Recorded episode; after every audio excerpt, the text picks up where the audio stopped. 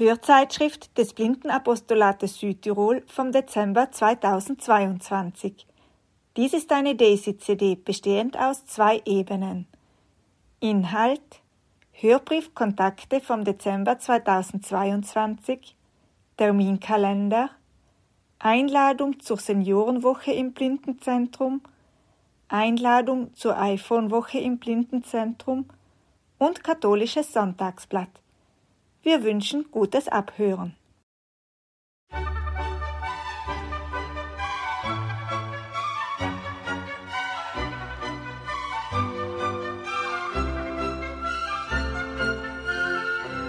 Kontakte. Ein Hörbrief, herausgegeben vom Blindenapostolat Südtirol mit Sitz im Blindenzentrum St. Raphael, Schießstandweg 36 39 100 Bozen. Telefon 0471 44 23 23. Internet www.blindenzentrum.bz.it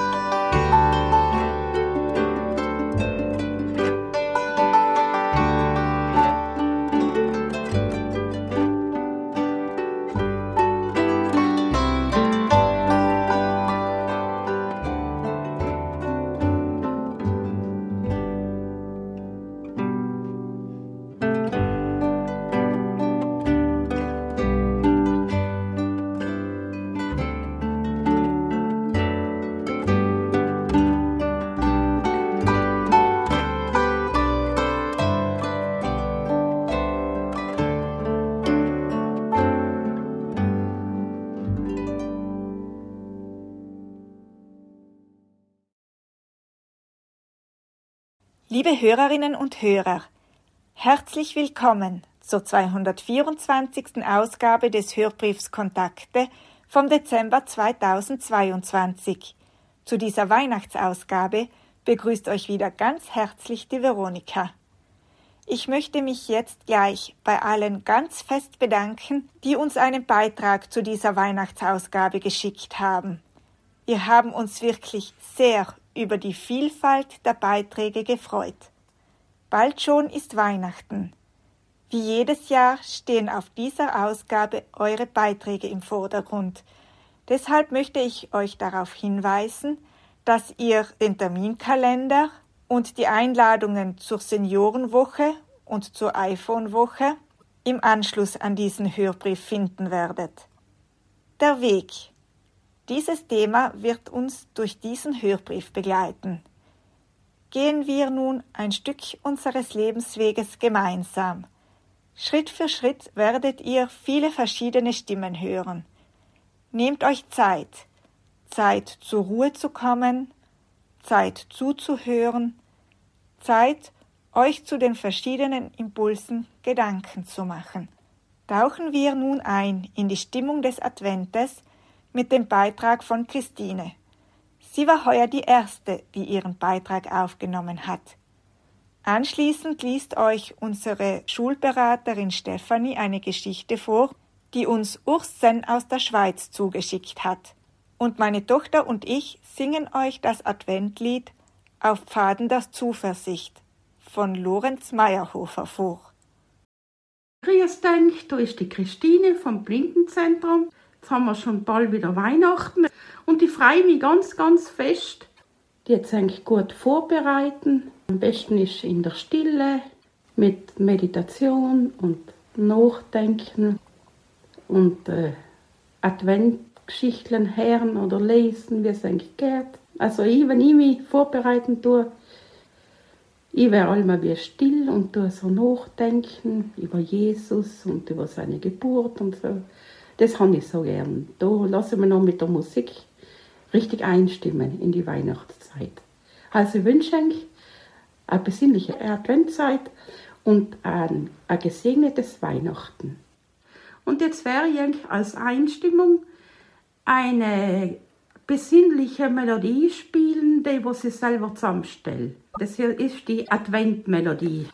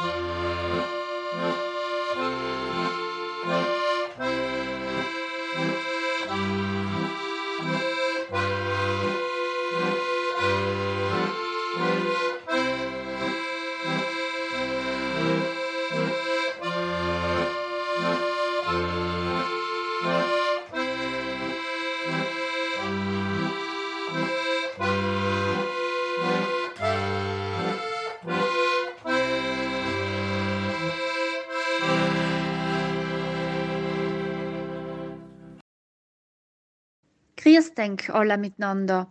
Ich, die Stefanie, möchte eng heuer auch wieder eine Geschichte vorlesen zur Weihnachtszeit. Diese Geschichte haben wir von einem lieben Herrn aus der Schweiz bekommen. Vielen Dank für diese nette Geschichte. Und zwar heißt die Geschichte der verschwundene Adventskranz. Es ist immer wie jedes Jahr. Müllers kaufen vor Weihnachten einen Adventskranz. Vier große rote Kerzen gehören dazu. Die Mutter hat ihn selber gemacht und ist auch mächtig stolz. Schon lange vor dem ersten Advent geht sie in den Wald, um entsprechende Zweige zu holen. Dieses Jahr sollte aber am ersten Advent etwas ganz Spezielles geschehen. Jannik der sechsjährige Knabe der Familie Müller und sein jüngerer Bruder Andreas warten schon lange auf den Tag, an welchem die erste Kerze angezündet werden soll. Plötzlich haben die beiden Jungen eine Idee. Jannik meint, wir könnten doch den Adventskranz aus der Stube holen und die Kerzen im Freien anzünden. Wie sieht es wohl aus, wenn alle vier miteinander brennen? Andreas ist sofort einverstanden. Doch etwas fehlt, nämlich die Streichhölzer. Aber Jannik, nicht faul, rennt zum Großvater. Großvati, lügt er, Papi hat keine Streichhölzer mehr, um seine Zigarre anzuzünden. Könntest du uns welche geben? Der Großvater gibt dem Knaben sofort die Streichhölzer, und so rennt Jannik nach Hause. Der Adventskranz steht schon vor dem Haus. Jetzt müssen die Knaben nur noch die Kerzen anzünden. Unterdessen schaut die Mutter in die Stube. Sie erschrickt. Wo ist wohl der Adventskranz hingekommen? Ich habe ihn vorher doch noch gesehen. Sie überlegt nicht mehr weiter, denn es ist Zeit zum Mittagessen. Unterdessen versuchen die beiden Jungs, die Kerzen anzuzünden. Bei den ersten dreien geht es ganz gut, bei der vierten passiert's. Statt der Kerzen brennt plötzlich ein Zweig. Die Knaben erschrecken und rennen davon. Die Mutter sieht zum Glück das Missgeschick. Sie rennt in die Küche, holt einen Krug Wasser und kann den Kranz gerade noch löschen. Sie schimpft mit den Kindern. Was macht ihr denn für einen Blödsinn? So etwas macht man doch nicht. Feuer ist nichts für Kinder. Jetzt aber sofort ins Zimmer mit euch. Ihr könnt froh sein, dass nichts passiert ist. Nächstes Mal passt ihr besser auf. In Zukunft dürft ihr so etwas nicht mehr machen. Die Knaben versprechen es hoch und heilig. Sie sind ganz niedergeschlagen. Jannik meint, wir wollten doch nur die Kerzen anzünden, weil wir doch so Freude am Adventskranz haben. Auch Andreas doppelt nach. Wir wollten doch nichts Böses machen.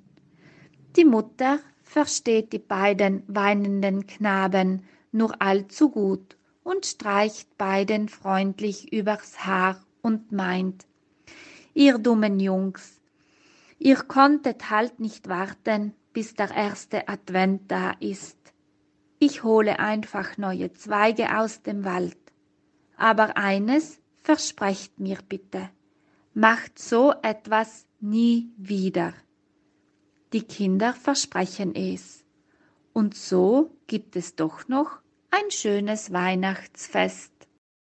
Ich möchte den Kalle noch ganz eine schöne besinnliche Adventszeit wünschen und frohe Weihnachten und nur natürlich auch noch einen guten Rutsch ins neue Jahr.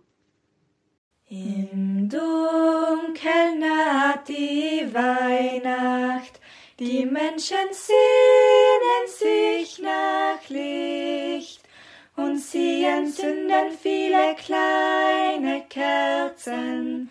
Auf stillen Pfaden der Zuversicht. Im Advent, auf Pfaden der Zuversicht.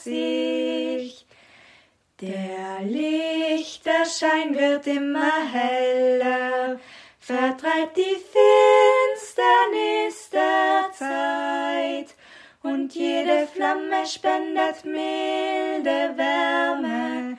Auf stillen Pfaden der Zuversicht. Im Advent, auf Pfaden der Zuversicht.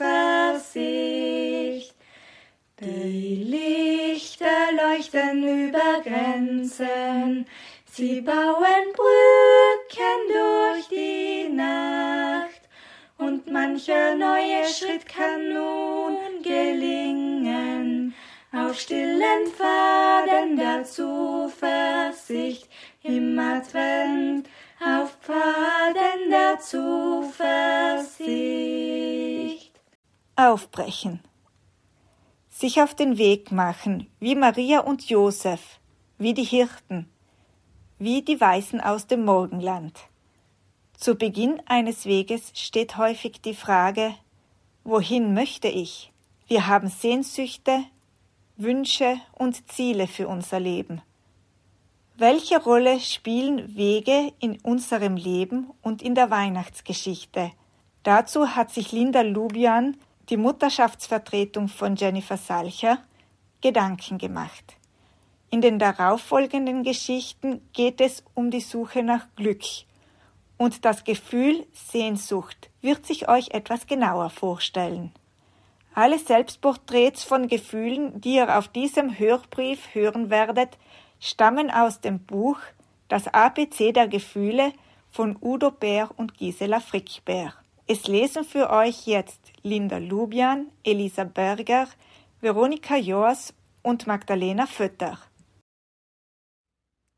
Lebensweg, Irrweg, Wanderweg, Umweg, Abkürzung, den direkten Weg wählen, jemandem aus dem Weg gehen, Schnellstraße, Einbahnstraße, Sackgasse, Kreuzung, Labyrinth, Weg zur Mitte, Arbeitsweg, Weg nach Hause, Privatweg. Der Begriff Weg prägt, ja bewegt unsere Sprache. Er begegnet uns immer wieder in all seiner Vielfältigkeit. Ein Weg ist einerseits etwas ganz Alltägliches und Allgemeines, für viele zugänglich. Und doch gibt es auch die ganz persönlichen Wege und Wegerfahrungen. Da gibt es Wege, die man ganz allein geht, wie zum Beispiel zu einer Prüfung, zu einem Vorstellungsgespräch, zum Arzt, zu einem kranken Freund, Weg aus einer Beziehung. Diese Wege, und wenn auch noch so viele sie äußerlich oder innerlich mitgehen oder aber denselben Weg bereits schon gegangen sind, diese Wege sind doch gerade durch ihre Schwere ganz einmalig und individuell. Andererseits kennen wir aber auch leichte, beschwingte Wege, die wir freudig beschreiten, nach einer bestandenen Prüfung, zu lieben Freunden, zu einer Verabredung, einem Fest, heim zur Familie, ins neue Haus.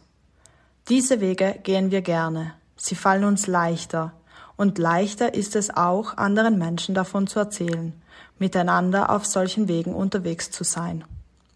Wege, sowohl die schweren als auch die leichten, nur zusammen sind sie Sinnbild unseres Lebens, unseres Lebensweges.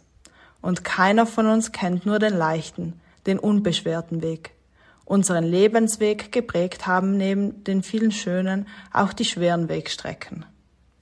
Im Advent gehen wir auch einen Weg, den Weg hin zur Krippe, den Weg auf Weihnachten zu. Die biblischen Personen auf dem Weg können Stellvertreter für uns und unsere Lebenserfahrungen sein. Da ist Maria, deren Lebensweg plötzlich durchkreuzt wurde und die eine sowohl frohe als auch erschreckende Botschaft erfuhr. Eine Botschaft, die ihrem Weg eine ganz neue Richtung gab. Da ist Josef, der irgendwie so hineinrutschte ganz plötzlich auf einem völlig neuen Weg war, ohne zu wissen, wohin dieser Weg mit Maria führt. Da ist der Engel, der zum einen den Weg von zwei Menschen durch sein Auftreten verändert und andererseits zum stillen Weggefährten in dieser Zeit wurde. Wenn wir unser Leben ansehen, wenn wir unseren bisherigen Lebensweg betrachten, so sind wir immer wieder entweder Maria, Josef oder der Engel. Wir werden durch äußere Umstände auf neue Wege gebracht. Wir wissen oft nicht, wie es weitergeht, und zugleich beeinflussen wir selbst, aber auch die Lebenswege anderer Menschen und können zugleich auch deren Wegbegleiter sein. Bei allen biblischen Weggeschichten, wie der Erzählung von Mose und der Weihnachtsgeschichte, wird eines immer wieder klar. Den Weg, den du gehst, gehst du nicht alleine. Gott, der von sich sagt, ich bin der, ich bin da, ist ein Weg Gott, der mitgeht und uns mit seinem Segen begleitet.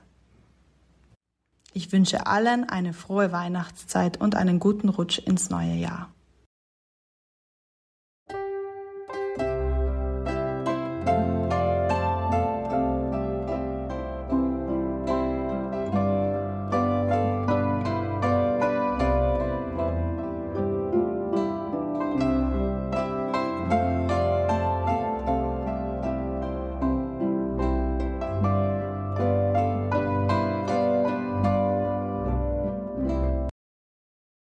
Hallo an alle, da ist Elisa, Mitarbeiterin vom Blindenapostolat.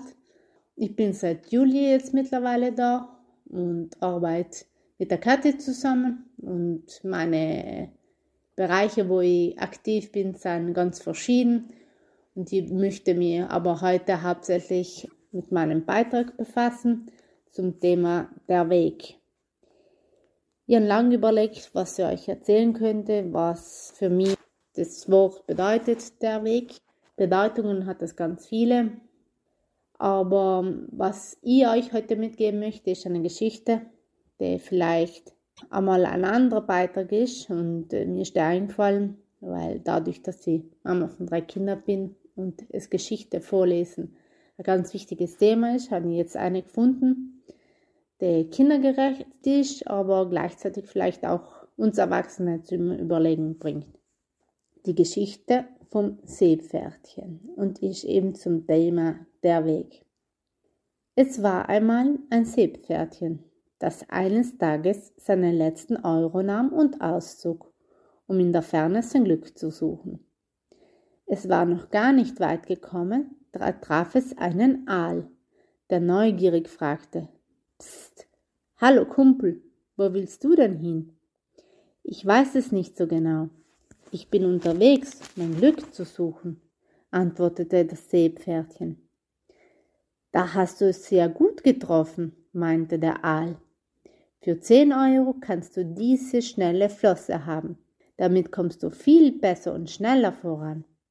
Ei, das ist ja prima, sagte das Seepferdchen, bezahlte, zog die Flosse an und glitt mit doppelter Geschwindigkeit von dannen. Bald kam es zu einem Schwamm, der fragte, Kumpel, wo willst du denn hin? Keine Ahnung, aber ich bin unterwegs, mein Glück zu suchen, antwortete das Seepferdchen. Da hast du es ja gut getroffen.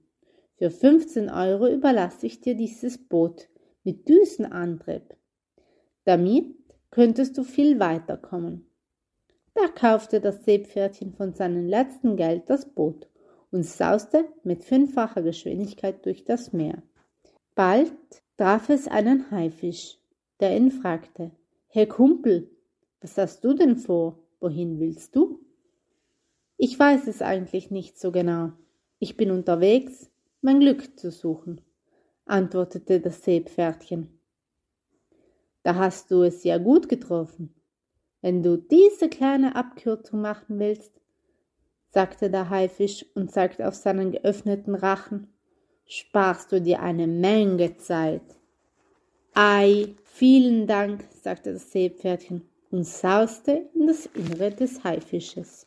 Und die Moral von der Geschichte ist, wenn man nicht genau weiß, wohin man will, landet man leicht da, wo man gar nicht hin wollte. Und diese Worte möchte ich euch zum Nachdenken mitgeben, dass um den richtigen Weg einzuschlagen, sollte man sich vielleicht ein bisschen Zeit lassen und nicht schnell irgendwo hinkommen wollen, da mal überlegen, ja, was einem selber gut tut und vielleicht nicht allem den Ratschlag der anderen nachgehen, sondern auf sich selber hören. Tschüss!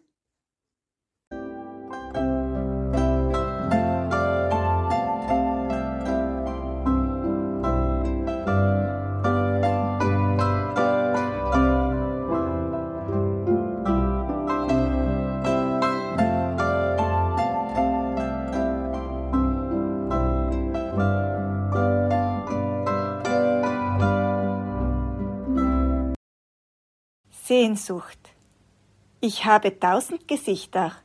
Mal bin ich die Kraft, die Berge versetzt, mal komme ich als kurz aufflackerndes Flämmchen daher. Manchmal bin ich verschämt und zeige mich nicht, ein andermal wieder offenkundig und tatkräftig das Leben der Menschen bestimmend.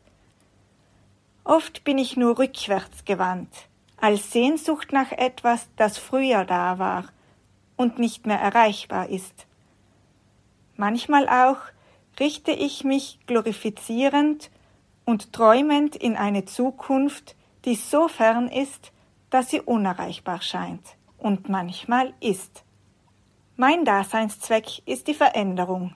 Die Menschen sehnen sich danach, dass ihr Leben oder etwas in ihrem Leben anders wird.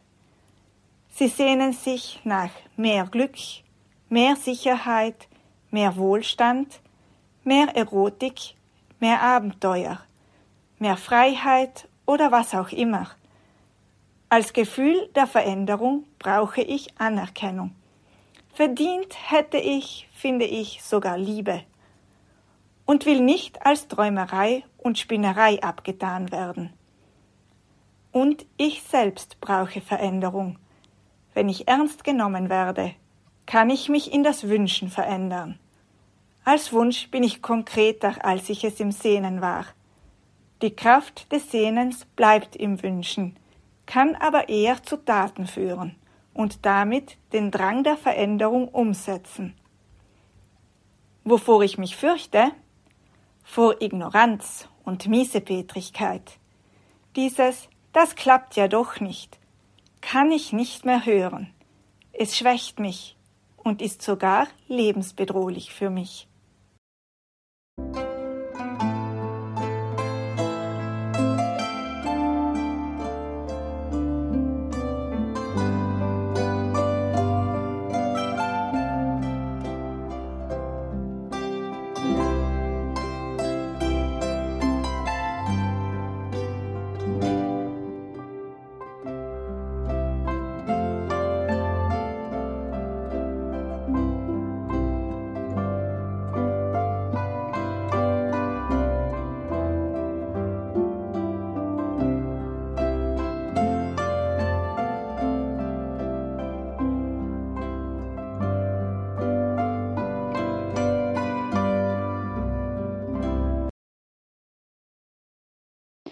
Hoi, grüßt euch alle miteinander. Da ist die Magdalena vom ersten Stock. Und ja, zuerst habe ich mir schwer getan, etwas zu finden zum Thema Weg. Ich habe alles Gedichte und Texte gefunden, wo irgendjemand weg ist. Das war mir zu traurig, das wollte ich nicht. Dann aber habe ich ganz einen netten Text gefunden, eine kleine Geschichte, mit der dazu passenden äh, Reflexion. Der Text ist geschrieben von einer Barbara Huck und die Reflexion ist geschrieben von einer Rosalia Walter. Und jetzt lese ich euch beides vor. Das verschenkte Licht. Es war eine Frau, die hatte gehört, dass an einem fremden Ort eine heilige Flamme brennt. Sie machte sich auf um etwas von diesem Licht zu sich nach Hause zu holen. Sie dachte, wenn du dieses Licht hast, dann hast du Glück und Leben, und alle, die du liebst, werden es auch haben. Sie begab sich auf den weiten Weg, fand die heilige Flamme, entzündete ihr Licht daran und hatte auf den Rückweg nur eine Sorge, dass ihr Licht erlöschen könnte. Unterwegs traf sie einen, der fror und kein Feuer hatte. Der bat sie, ihm von ihrem Feuer zu geben. Die Frau mit Licht zögerte. War ihre Flamme nicht zu kostbar, zu heilig für solch eine gewöhnliche Sache? Dann aber gab sie dem im Dunkeln Frierenden von ihrem Licht. Die Frau setzte ihren Heimweg fort, und als sie beinahe zu Hause war, brach ein Unwetter über sie herein. Sie versuchte, ihr Licht vor Sturm und Regen zu schützen, aber es erlosch. Den weiten Weg zurück zum Ort der heiligen Flamme würde sie nie mehr schaffen. Aber bis zu dem Menschen, dem sie geholfen hatte, reichte die Kraft, und an dessen Licht konnte sie das ihre wieder entzünden. Barbara Hug, Text aus Blätter, die uns durch das Jahr begleiten. Kreuzverlag Stuttgart 1992, 14. Dezember. Und nun kommt dazu eine Reflexion, geschrieben von Rosalia Walter. Die ist in der Ich-Form gehalten, also damit meine ich nicht mich, sondern die Frau Rosalia meint sich selber damit. Sie schreibt, in dieser Geschichte kann sich jeder von uns wiederfinden. Die Frau hört von einer heiligen Flamme. Diese will sie haben. Denn wenn sie diese Flamme hat, dann ist sie glücklich. Davon ist sie überzeugt. Diese Überzeugung kenne ich auch. Wenn ich dieses Projekt durchziehe oder jenes Ziel erreiche, dann ist alles perfekt. Wenn diese Aktion gelingt oder wenn ich Weihnachten perfekt vorbereite, dann wird das Fest traumhaft. Beseelt vom Traum des Glücks macht sich die Frau auf den Weg. Sie findet die Flamme und entzündet ihr Licht daran. Erstaunlicherweise beginnt mit diesem Augenblick aber nicht das große Glück, sondern die Sorge. Mir kommt das bekannt vor. Das Projekt ist perfekt gelungen, das Glück ist nur kurz. Sofort kommt die Frage, und jetzt? Und dann trifft die Frau einen, der an ihrem Glück teilhaben möchte. Ist dies denn möglich? wird ihre Kerze ihr Glück nicht erlöschen, wenn sie eine andere Kerze daran entzündet, beziehungsweise wenn sie jemanden an ihrem Glück teilhaben lässt. Die Frau gibt das Licht weiter und setzt ihren Weg nach Hause fort. Ein Unwetter bricht über sie herein und löscht ihr Licht. Aus der Traum. Sogar das Teilen des Lichts war gelungen. Und jetzt die Katastrophe. In dieser Krisensituation erkennt die Frau, wie wichtig es war, ihr Licht zu teilen. Auf diesen Punkt kann die Frau zurückgreifen. In all unserem Tun und Planen zwischendurch mal etwas zu tun, was gar nicht vorgesehen ist, etwas, das sich einfach ergibt, ist nicht selbstverständlich. Und doch kann genau dies zum entscheidenden Tun werden. Ein dänisches Sprichwort lautet, du verlierst nichts, wenn du mit einer Kerze die eines anderen anzündest. Wir verlieren nichts, wenn etwas kommt, womit wir nicht gerechnet haben. Wir müssen nur darauf reagieren. Ja, wir verlieren nichts, wenn wir einmal etwas anderes tun, als wir planen. Herr, lass uns in all unserem Tun nicht nur unsere Hoffnungen und Ziele im Blick haben. Öffne unsere Augen und Herzen für das, was um uns geschieht, was auf uns zukommt, vor allem für das, mit dem wir nicht gerechnet haben. Segne unser Planen und Handeln und vollende du, was wir in deinem Namen beginnen. Amen. Rosalia Walter. Ja, eben äh, diese Geschichte und diese Reflexion, die gefallen mir deswegen so gut, weil sie auch ein bisschen aus meiner, mit meiner Geschichte zu tun haben. Ich habe eigentlich ja, total aufgehört zu planen und beschlossen, ich nehme einfach das so an, wie es kommt. Und dann bin ich irgendwann einmal bei uns im Blindenzentrum gelandet. Was Besseres hätte mir nicht passieren können. In diesem Sinne, ein alle frohe Weihnachten. Baba.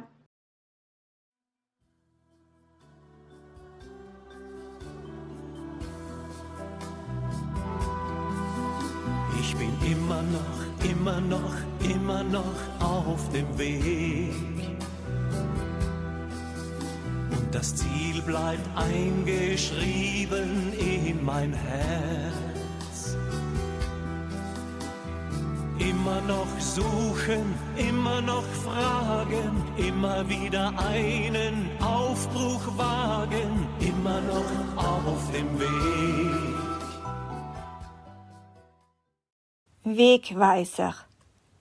In der Weihnachtsgeschichte folgen die Hirten dem Aufruf des Engels und gehen zum Stall von Bethlehem, um das Kind zu suchen. Die Weisen aus dem Morgenland folgten dem Stern. Auch in unserem Leben gibt es Wegweiser, den Kompass, Wegbeschreibungen, andere Menschen, Werte, Lebensmottos und viele mehr. Welchen Wegweisern folgen wir auf unserem Lebensweg? Was ist uns wichtig? Ihr hört nun den Weihnachtsbrief des Blindenzentrums St. Raphael. Darin kommt sehr viel davon zum Ausdruck, was im Blindenzentrum St. Raphael wichtig, wertvoll und wegweisend war und ist. Er wird euch von unserer neuen Direktorin Anita Rottensteiner vorgelesen. Anschließend hört ihr weitere Stimmen, die von Lebensmottos, Zielen und Wegbeschreibungen erzählen. Ein herzliches Grüß Gott aus Bozen. Ich bin Anita Rottensteiner, die neue Direktorin des Blindenzentrums St. Raphael.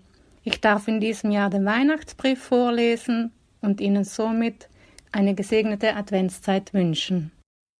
Liebe Freunde und Gönner, liebe Mitarbeiter und Mitarbeiterinnen und Gäste, geschätzte Verantwortungsträger der Kirche und Gesellschaft. Diesen Weihnachtsbrief möchten wir mit folgendem Gedicht von Elli Michler beginnen. Es sind Zeilen, die für dieses Jahr nicht zutreffender sein könnten.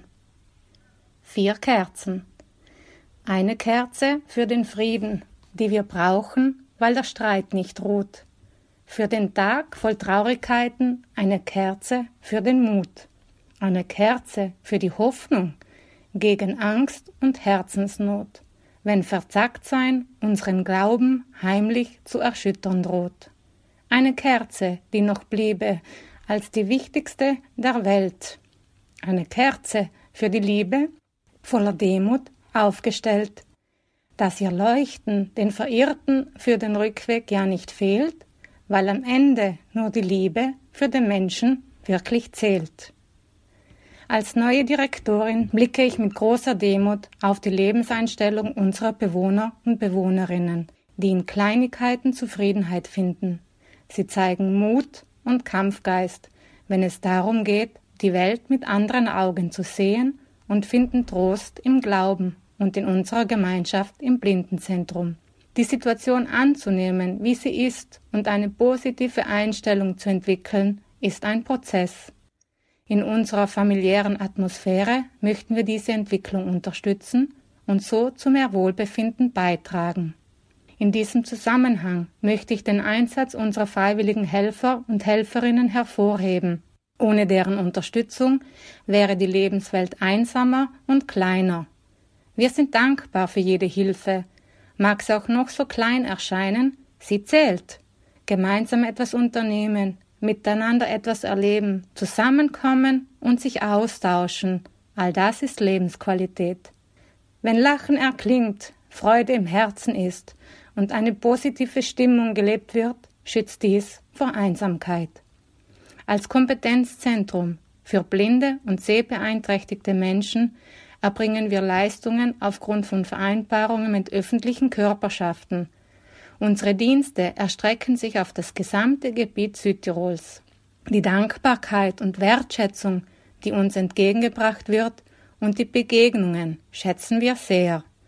Unsere Professionalität bedeutet interdisziplinäre Unterstützung, Förderung der Selbstständigkeit von Betroffenen, Verbesserung von Lebensqualität in vielfältiger Weise. Dafür stehen wir ein, jeden Tag. Unsere Kernaufgabe ist die Arbeit mit und an Menschen und kann deshalb nie als reine Dienstleistung gesehen werden. Unsere Mitarbeiter und Mitarbeiterinnen arbeiten mit Herzblut. Deren Leistung und Einsatz ist enorm wertvoll für uns als Organisation, für unsere Bewohner und Bewohnerinnen und für die Gesellschaft. Wir danken Ihnen an dieser Stelle für deren großartigen Einsatz. Jedes Jahr begrüßen wir Gäste aus dem In- und Ausland. Wir schätzen und leben den Gedanken, dass unser Haus ein Begegnungsort ist. Ein Ort, der für den einen oder anderen bereits als Teil der Familie oder Gemeinschaft gesehen wird. Erlebnisse und Erinnerungen bereichern unser Leben. Die Gestaltung der Projektwochen ist unserem Team ein besonderes Anliegen und auch fürs nächste Jahr haben wir uns besondere Höhepunkte überlegt. Endlich öffnet auch unser Dunkelrestaurant wieder seine kulinarischen Pforten. Wir freuen uns darauf, dieses Erlebnis nach langer Pause anbieten zu können. Ein Wermutstropfen bleibt. Mit Sorge blicken wir auf das kommende Jahr. Krisen halten sich nicht an Jahreszahlen. Finanzielle Einschränkungen machen auch nicht vor unserer Tür Halt. Jeder Tag ist ein Balanceakt zwischen der Durchführung von notwendigen Sparmaßnahmen und unseren Ansprüchen an Qualität. Es verlangt ein gutes Gespür, um in diesen Zeiten die richtigen Prioritäten zu setzen. Den Spendern und Gönnern sind wir dankbar für die finanzielle Unterstützung und hoffen, auch im kommenden Jahr darauf zählen zu können. Ihre Spende kommt direkt den blinden und sehbehinderten Menschen zugute. Das Team des Blindenzentrums St. Raphael ist weiterhin für Sie da und wir wünschen allen ein leuchtendes Weihnachtsfest und ein friedvolles neues Jahr.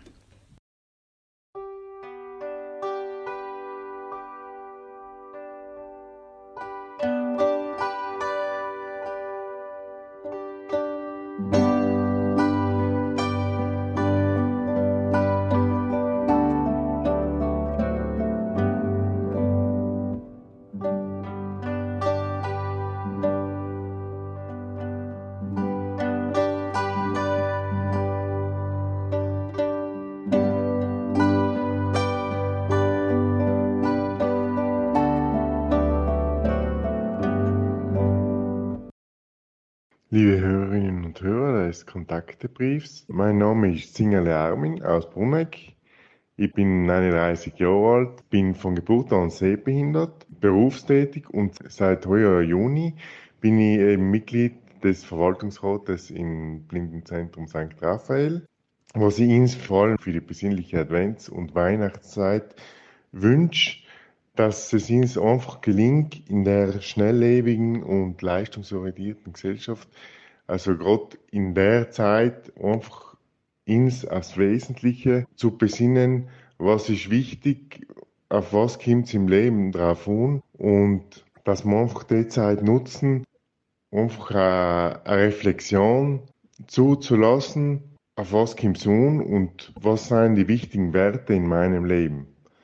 Also das ist ein kurzer Beitrag und schöne Grüße aus Bruneck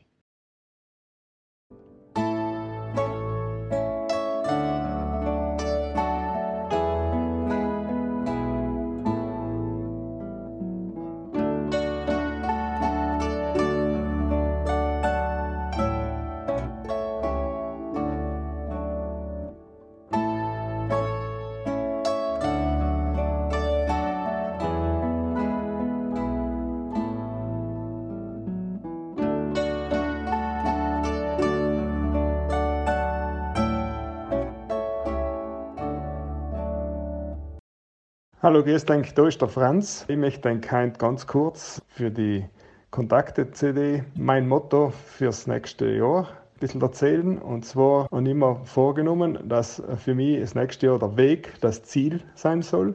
Also nicht so ganz große Ziele fürs nächste Jahr anstreben, sondern einfach versuchen, von Tag zu Tag, von Moment zu Moment, das zu genießen und das zu bewältigen, was auf mich zukommt. Vor allem auch, wenn Probleme sind, Schritt für Schritt abzuarbeiten und vor allem auch die Momente, was, was positiv sein, was mir so entgegenkommen, die dann versuchen zu genießen und auch wirklich wahrzunehmen. Ich finde, jeder Weg hat äh, Abschnitte, wo es an fällt und jeder Weg hat auch einfach äh, Strecken, wo, dem, was man einfach muss bewältigen und danach geht es dann wieder positiv weiter. Deswegen eben der Weg ist das Ziel, das ist mein Motto und so wünsche ich eigentlich alle frohe Weihnachten, jetzt mal einen schönen Advent, frohe Weihnachten und dann einen guten Rutsch ins neue Jahr und dass AS äh, die positiven Sachen erkennt und das Sechste, was jeder von uns auch trifft. Vielen Dank.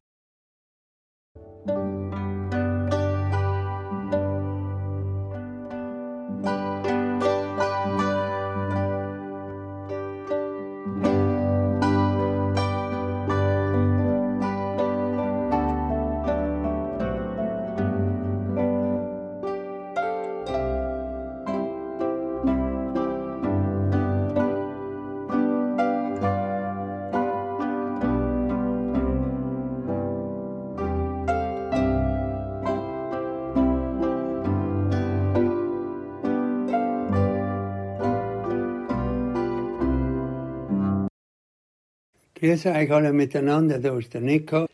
Und schon wieder ist Weihnachten, es geht alles so schnell um. Heuer sagt mir die Veronika, ist Thema der Weg. Jetzt ist mir eingefallen, weil ich heute in Brixen in einer Schulklasse war. Eins, was zum Weg vielleicht passt, ich sage oft, ihr einzig Leute in dein Alter, wo sie ein bisschen einlosen sollen in sich selber, was sie werden möchten und umstreben. Also es ist ganz narrat wichtig, ein Ziel zu haben. Und nachher sage ich, der Weg dazu ist, dass man, also wenn man ein Ziel hat, dann tut man sich leichter, einmal auf etwas zu verzichten, damit man das Ziel nicht versaut. Oder eben sich auf ein mehr umzustrengen, um das Ziel zu erreichen.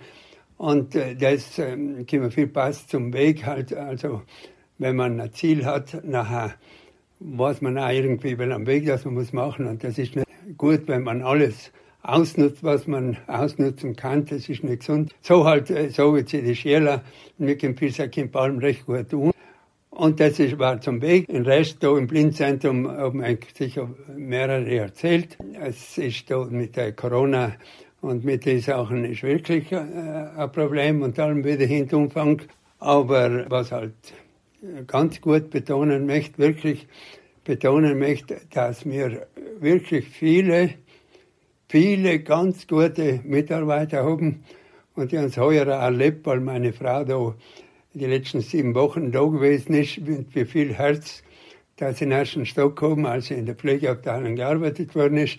Und so für mich, mir hat es selber gut getan, das zu erleben, weil ich eine Hälfte dort war und so. Ist einmal eins, aber allgemein, dass man einfach gute Mitarbeiter um Sell, tragsblind sein zum Sell, ist halt gut. Finanziell ist die Pandemie, hat uns wirklich äh, sehr geschadet und, und da geht es aber nicht gut, weil halt einfach noch wenig Gäste kommen und weil verschiedene Sachen halt auch noch zu sein oder nicht machen kann. Jetzt hoffen wir mal, dass es gut weitergeht. Aber halt die letzten zwei Jahre waren schon nicht so gut und dann müssen wir halt ein wenig kreisten, schauen, wie wir über die Runden kommen. Hell ist halt eine Seite, aber es ist nicht, was uns davon abbringt, unsere Aufgabe, unsere Berufung, sage ich oft einmal, nachzugehen, dass wir einfach für Blinde da sein, offen sein für die Sachen, was ein bisschen geht, zu organisieren, kompetenzmäßig schauen, dass wir nicht hinten bleiben und so.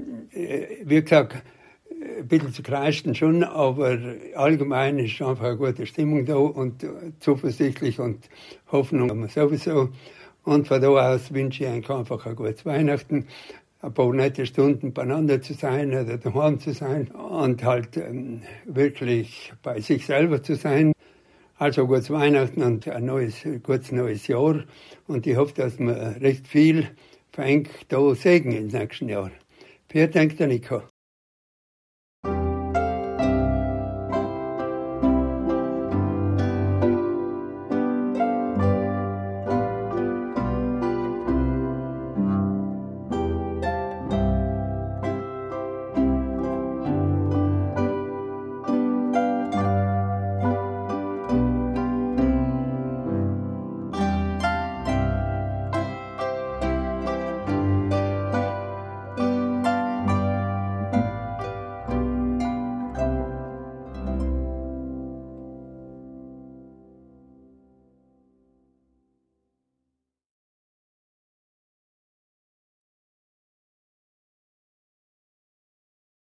Da ist die Jenny vom Hilfsmittelraum. Auch für mich beginnt jetzt ein neuer Weg, ein Weg in einen neuen Lebensabschnitt. Und zwar wäre ich mit Mitte Jänner Mami. Deswegen bin ich jetzt auch seit 20. November in Mami-Pause und Kim, wenn alles gut geht, in ungefähr einem Jahr wieder zurück ins Blindenzentrum. Es hat aber mittlerweile schon meine Vertretung gefangen, und zwar ist es die Linda. Sie ist auch auf dem Weihnachtshörbrief schon zu hören und ich wünsche alles, alles Gute für die tolle und spannende Arbeit.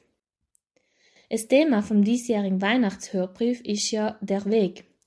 Und ich nehme das Thema jetzt mal ganz praktisch in die Hand und erzähle ein bisschen etwas über verschiedene Besinnungswege in Südtirol. Und zwar hat die Diözese Brixen-Bozen in Zusammenarbeit mit verschiedenen Tourismusbetrieben und in IDM eine ganz tolle Broschüre zusammengestellt, wo die Wege ein wenig gesammelt und beschrieben worden sind. Was sind Besinnungswege überhaupt? Die Urformen des Besinnungsweges sind die Kreuzwege und die Wallfahrtswege. Besinnungswege heute haben auch Stationen und sind christlich inspiriert. Sie beziehen allerdings Natur, Landschaft und Geländebeschaffenheit stärker mit ein als herkömmliche Kreuz- und Wallfahrtswege. In Südtirol gibt es zahlreiche Besinnungswege und Orte, die zum Gehen, Schauen, Hören, Riechen und Fühlen einladen. Zum Beispiel gibt es in Naturns den Jesus-Besinnungsweg. Dieser Weg startet auf der Zollwiese, dem Waldfestplatz. Es handelt sich um einen Rundweg, der circa 1,5 Stunden lang dauert. Er ist als leicht bis mittel gekennzeichnet und hat einige steile Wegabschnitte und Stufen. Es gibt 15 Stationen, welche Ereignissen aus dem Leben Jesu gewidmet sind, die umliegende Landschaft gilt dabei als Teil der Botschaft. Eine Kurzbeschreibung der einzelnen Stationen erhaltet ihr im Tourismusbüro, im Pfarrhaus oder am Einstieg in den Jesus-Besinnungsweg. Einige Kilometer weiter südlich gibt es den Besinnungsweg zu den sieben Sakramenten in Grissian bei Diesens. Dieser Weg startet in Grissian nach der Feuerwehrhalle und man wandert etwa 30 Minuten bis zur Kirche St. Jakob welche als Kraftort der Ruhe und Stille beschrieben wird. Der Weg ist als leicht bis mittel gekennzeichnet. Er führt durch Wiesen und es gibt sieben Bildstücke aus Glaskunst vom Künstler Christoph Gabrieli zu entdecken. Eine Broschüre mit Texten und Gebeten gibt es beim Ausgangspunkt im Gasthof Schmiedel. Weiter geht's Richtung Süden nach Kaltern zum Friedensweg. Startpunkt ist hier die Sportzone in St. Anton. Diese Wanderung ist mit zwei Stunden Gehzeit etwas länger und endet bei der Kirchenruine St. Peter in Altenburg. Sie ist als leicht gekennzeichnet, wobei an einigen Stellen Trittsicherheit gefragt wird. Entlang des Weges durch den Altenburger Wald trifft man auf sieben Besinnungspunkte zu den Tugenden Maß, Klugheit, Gerechtigkeit, Mut, Glaube, Hoffnung und Liebe. Auf der Friedensbrücke können Reste einer mittelalterlichen Brücke erkundet werden. Eine Broschüre dazu gibt es im Tourismusbüro Kaltern. Oberhalb von Bozen erwartet uns der Martinsweg in Jenesien mit Start beim Gasthaus Plattner in Glaning. Es handelt sich hierbei um einen einfachen und angenehmen Spazierweg, den man in ungefähr 1,5 bis 2 Stunden bewältigen kann. Es gibt elf Stationen zum Anfassen. Der Weg orientiert sich an das Leben vom heiligen Martin, welcher als Schutzpatron von Glaning in Jenesien gilt. Am Beginn des Weges gibt es Broschüren. Wir gehen gedanklich weiter bis ins Eisacktal zum Europabesinnungsweg. Dieser Weg startet in Brixen, oberhalb des Kinderdorfes. Auf einem leicht bis mittel gekennzeichneten Weg geht es in etwa 45 Minuten zur Kirche St. Cyril. Entlang der acht Stationen geht es um Themen wie Evangelisierung, Gerechtigkeit, Frieden, Bewahrung der Schöpfung, Caritas und Familie. Der Weg ist dem europäischen Gedanken und seinen Heiligen gewidmet. Faltblätter gibt es an der ersten Station. Ein Büchlein hingegen bekommt man in der Pfarrkirche Brixen oder in den Buchhandlungen. Etwas weiter nördlich finden wir den Schöpfungsweg auf der Rodenecker Lüsner Alm. Mit Startpunkt am Parkplatz Zumis auf 1749 Meter Höhe. Auf dem einfachen, nur leicht ansteigenden Wanderweg, der auch kinderwagentauglich ist, gelangt man in etwa zweieinhalb Stunden zur Pianer Kreuzkapelle. Es können entlang des Weges acht Skulpturkunstwerke von verschiedenen Grönern Künstlern bestaunt werden. Die Kunstwerke stellen die biblische Schöpfungsgeschichte dar und eine Broschüre zum Schöpfungsweg ist im Tourismusbüro Rodeneck erhältlich. In Wengen hingegen finden wir den Besinnungsweg Memento Vivere. Startpunkt ist die Pfarrkirche vom heiligen Genesius im Dorf Wengen. In etwa 45 Minuten gelangt man auf dem mittelschweren, etwas steilen Weg zur St. Barbara Kapelle. Das Motto des Weges Memento Vivere heißt übersetzt Gedanken zu leben. Fünf liebevoll gestaltete Stationen stellen die verschiedenen Lebensabschnitte dar von der Geburt bis zum Lebensabend. Die dreisprachigen Texte und Bibelzitate sollen zum Verweilen und Besinnen anregen. Als einer der schönsten Besinnungswege in Südtirol wird der Franziskusweg in Sand in Taufers beschrieben. Er führt nämlich an den spektakulären Rheinbachwasserfällen vorbei und besteht aus zehn liebevoll gestalteten Besinnungspunkten zum Sonnengesang des heiligen Franziskus. Der Weg startet in Bad Winkel beim Parkplatz für die Rheinwasserfälle in St. in Taufers. Nach eins bis eineinhalb Stunden erreicht man die Franz- und Clara-Kapelle am Dobel. Der Weg ist mit leicht bis mittelschwer gekennzeichnet. So, das waren nun acht der 25 beschriebenen Wege dieser Broschüre. Die komplette Broschüre findet ihr im Internet. Und zwar, wenn ihr bei Google Besinnungswege in Südtirol eingebt, kann man sie als kostenlose PDF schnell finden und herunterladen. Oder ihr fragt einmal in einem Tourismusbüro in eurer Nähe nach. In diesem Sinne wünsche ich euch allen einen besinnlichen Weg in die Weihnachtszeit und ins neue Jahr 2023.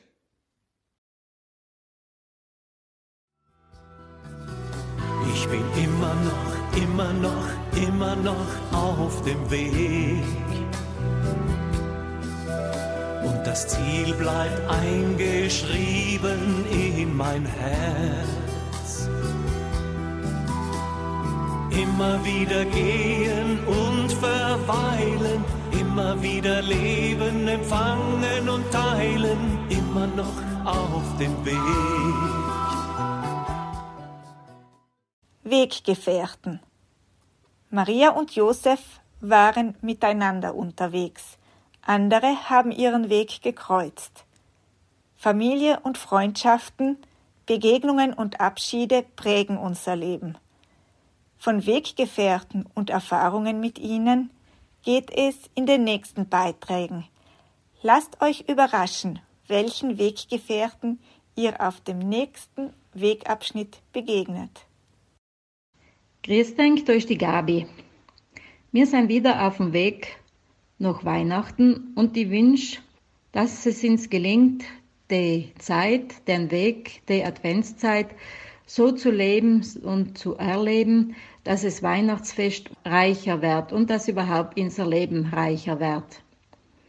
Für mich persönlich geht in den Tagen ein Weg zu Ende, nämlich der Weg meiner Berufstätigkeit beim Blinden- und Sehbehindertenverband, weil mit 1. Dezember bin ich in Pension.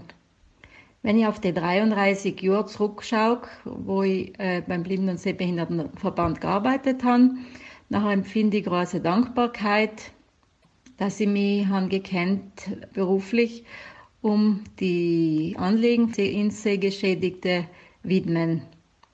Mir ist eben sehr viel Wohlwollen entgegengebracht worden und für das möchte ich Ihnen alle ganz herzlich danken. Ich bin froh, dass ich weiterhin zu der großen Familie der Blinden und Sehbehinderten kehren kann und somit auch weiterhin an Veranstaltungen und Initiativen mitmachen kann. Und so werden wir uns wohl auf der Kontakte-CD aber wieder einmal hören. Jetzt wünsche ich noch einmal in alle eine gute Adventszeit und ein frohes und gesegnetes Weihnachtsfest, die Gabi. Was ist wichtiger? fragte der große Panda. Der Weg oder das Ziel? Die Weggefährten, sagte der kleine Drache. Zitat aus dem Buch Großer Panda und kleiner Drache. Heuler grüß denk durch die Sandra. Der Weg, ich glaube genau das Thema, was hier perfekt zu mir und zu meiner Funktion passt. Einmal als Mobilitätstrainerin sind wir ja dauernd auf dem Weg. Und zweitens, mein Weg im Blindenzentrum endet mit dem heurigen Jahr. Fast genau auf dem Tag 22 Jahre sind wir jetzt gemeinsam auf dem Weg. Es ist ein außergewöhnlicher, ein wunderschöner und ein herausfordernder Weg gewesen. Und ich möchte mich bei jedem einzelnen Weggefährten für jede einzelne Begegnung bedanken für die vielen Schienen, oft auch traurigen oder herausfordernden Momente. Es ist alles richtig gewesen, so wie es gewesen ist. Als Trainerin möchte ich euch weiterhin Mut machen, eure Wege selbstständig und selbstbestimmt zu gehen, unabhängig und frei, getraut und sorgend. Und so möchte ich jetzt noch einmal ein Zitat hernehmen von Tiziano Terzani, der gesagt hat, la troverai la via se prima avrai il coraggio di perderti. Also du wirst deinen Weg finden, wenn du vorher die Courage hast, die zu verirren. Ich wünsche euch alles, alles Gute. Danke für die 22 gemeinsamen Jahre. Ich denke, ähm, dass sich bestimmte Wege wieder kreuzen werden und sich wieder verbinden werden. Und ich wünsche in jedem Einzelnen alles, alles Gute auf sein Weg. Wir sind alle auf dem Weg und äh, brauchen uns gegenseitig. Dankeschön, Pfirdenk. Frohe Weihnachten. Hab Dank für deine Zeit. Hab Dank für deine Freundlichkeit für die Arbeit deiner Hände, für den Mut, der Widerstände überwindet und alle Engstirnigkeit. Hab Dank für deine Zeit. Sehen, dass es Leute wie dich unter uns gibt, das tröstet mich. Und die Gewissheit dessen ist mir teuer. Ein Funke deiner Menschlichkeit wärmt mich in unserer rauen Zeit und leuchtet wie ein großes Freudenfeuer. Hab Dank für deine Zeit, hab Dank für deine Freundlichkeit, für die Arbeit deiner Hände, für den Mut, der Widerstände überwindet und alle Engstirnigkeit. Hab Dank für deine Zeit.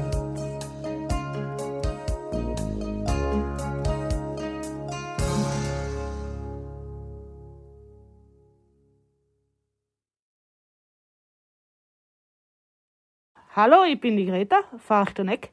Ich habe mir jetzt überlegt, oder jetzt um ein Thema Wege. Also es gibt schon äh, Begegnungen auf Wege, was eigentlich recht schön sein mit Leid, aber es kann halt auch passieren, dass man Begegnungen hat, die nicht so toll sein.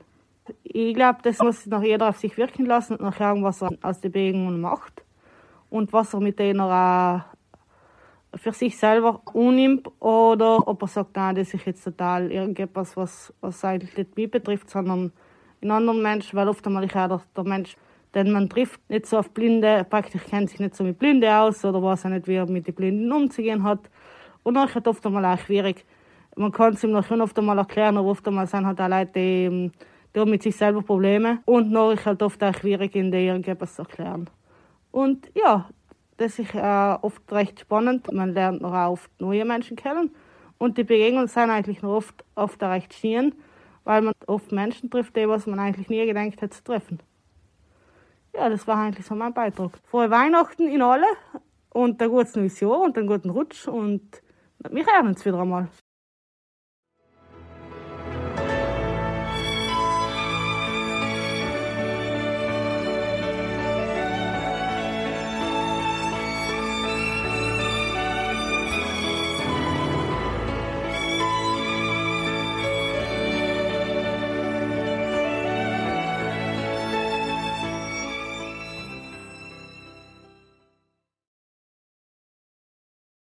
Liebe Kontakte, Freunde und Bekannte, auch dieses Jahr habe ich einen kleinen Beitrag vorbereitet für die Weihnachts-CD.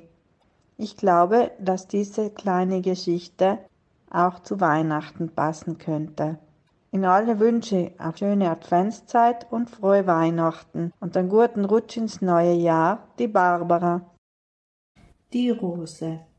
Rainer Maria Rilke ging in der Zeit seines Pariser Aufenthaltes regelmäßig über einen Platz, an der eine Bettlerin saß, die um Geld anhielt, ohne je aufzublicken, ohne ein Zeichen des Bittens oder Dankens zu äußern, saß die Frau immer am gleichen Ort.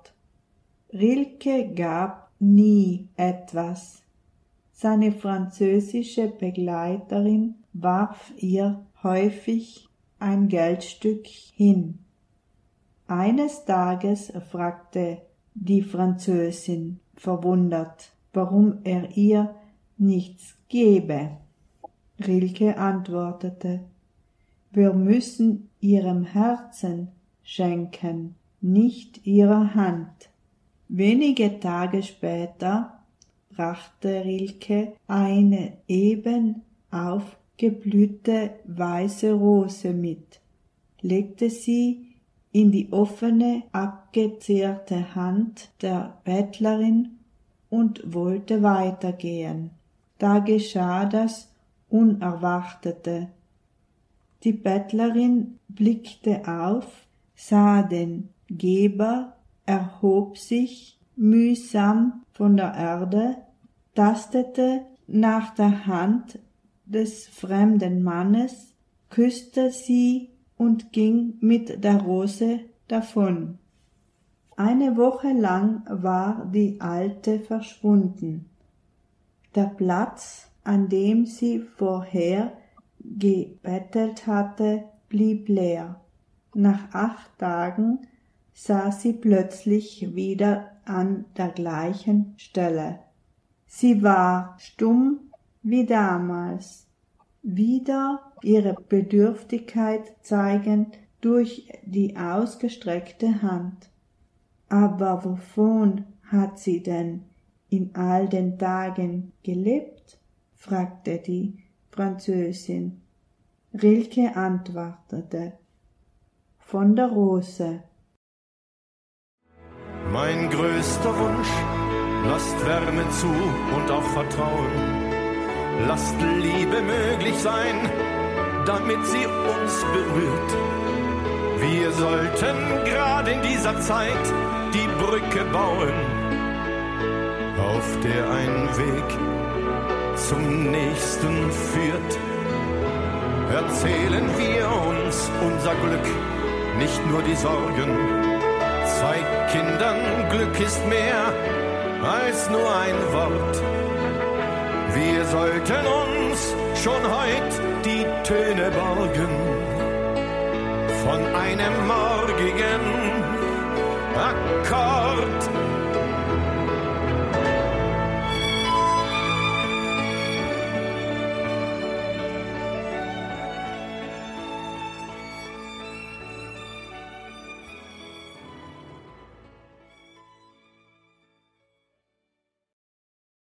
Liebe Hörerinnen und Hörer, ich bin Tatjana. Ich schicke euch ganz liebe Weihnachtsgrüße. Ich freue mich sehr, dass ich im Blindenzentrum sein darf. Anton und ich bedanken bei jedem Menschen, der uns geholfen hat, recht herzlich. Wir bedanken uns an alle, die um uns kümmern, an alle, die unser Zimmer pflegen, die für uns kochen, die uns mit Rat und Tat helfen, an alle, alle Menschen ganz, ganz, ganz herzlich. Wir schätzen das und das ist für uns sehr wichtig. Noch ein Jahr haben wir hinter uns und bald werden wir schon wieder Weihnachten feiern. Die Hauptsache, dass wir alle gesund sind und glücklich sind und zufrieden sind. Und ich wünsche euch im neuen Jahr viel Glück, Gesundheit, Zufriedenheit und guten Rutsch in das neue Jahr. Mit ganz, ganz lieben Grüßen Tatjana und Anton. Tschüss, Papa.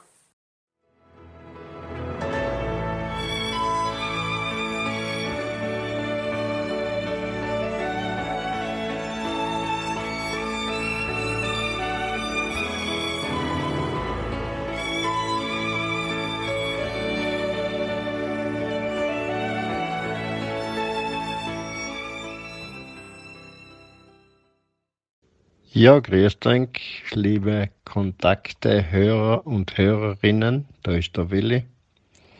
Ich möchte mich auch wieder mal zu Wort melden. Ich wünsche allen Hörern und Hörerinnen ein frohes, gesegnetes Weihnachtsfest ohne Covid. Bleibt gesund und auf ein gutes neues Jahr.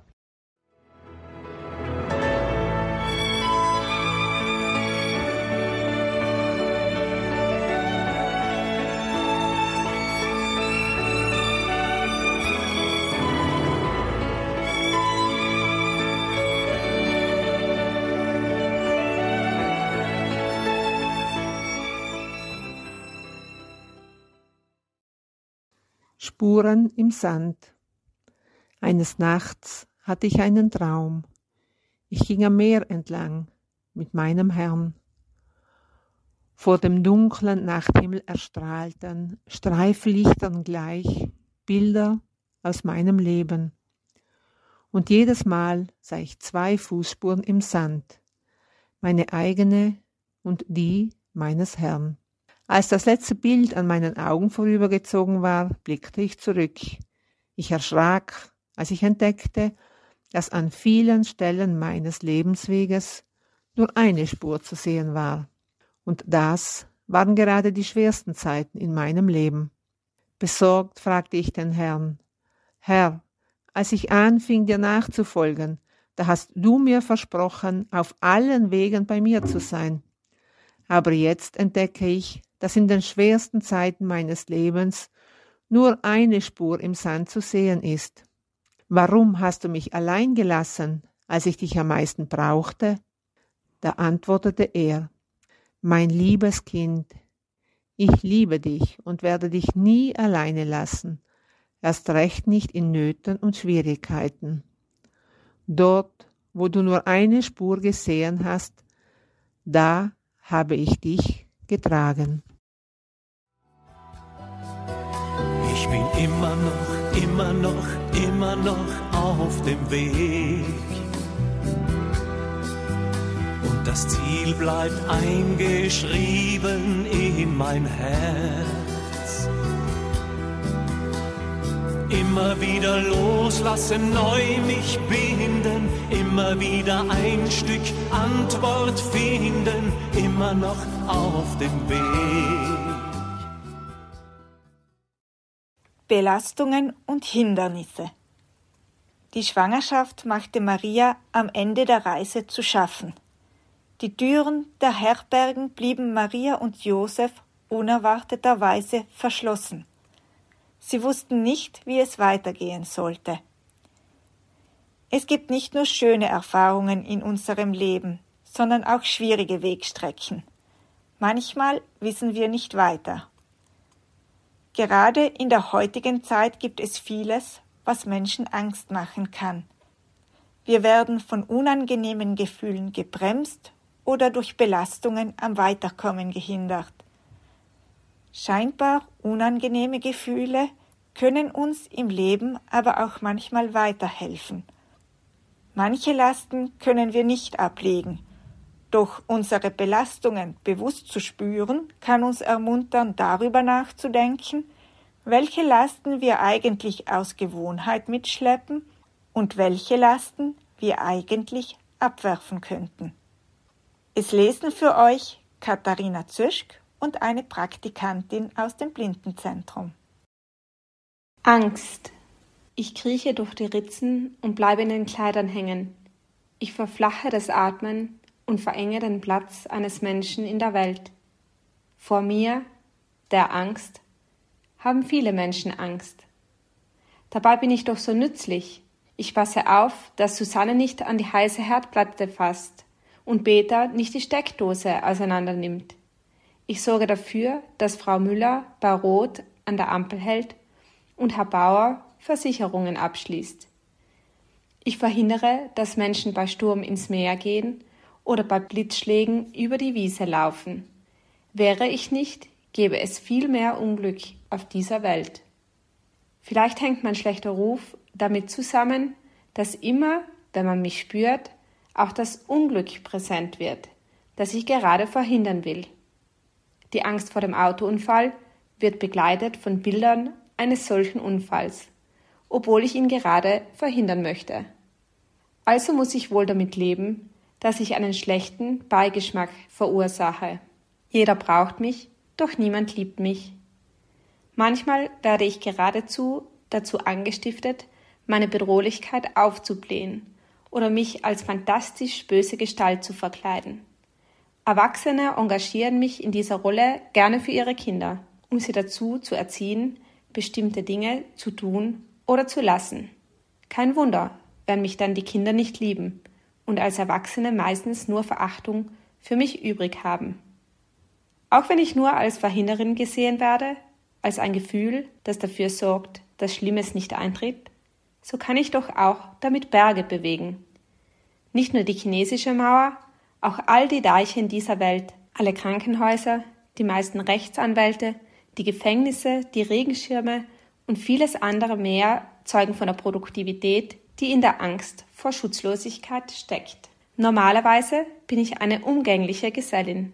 Ich komme, wenn ich vonnöten bin, und gehe wieder, wenn ich meine Arbeit getan habe. Doch manchmal stecke ich fest. Vielleicht wurde ein Mensch so existenziell von einer Bedrohung erschüttert, dass er meint, mich immer und überall zu brauchen. Vielleicht lebt oder lebte ein Mensch in einer Umgebung, die so voll mit mir war, dass er gar nicht mehr weiß, ob ich zu ihm gehöre oder zu anderen. Manchmal überfalle ich auch Menschen, ganz plötzlich, mitten in der Nacht oder bei einer harmlosen Tätigkeit. Das mache ich dann, wenn ich lange im Verborgenen in diesem Menschen schlummere. Übrigens auch bei all denen, die angeblich vor nichts Angst haben oder eingesperrt bin und sich dann ein Türchen öffnet, durch das ich ausbrechen kann. Auch ich, die Angst, habe Angst. Ich fürchte mich vor Trost und Mitgefühl, weil sie an mir zehren. Ich scheue das Licht, wenn ich entdeckt, ausgesprochen, erkannt und anderen mitgeteilt werde. Muss ich heraus aus den Verstecken, in denen ich mich so behaglich eingerichtet habe und so ungestört wachsen konnte. Auch wenn Menschen für sich und mit anderen aktiv werden, Sport treiben oder tanzen, musizieren oder Blumen pflanzen, entzieht mir das nicht immer, aber sehr oft die Kraft. Vor der Liebe fürchte ich mich. Sie kann mich umbringen.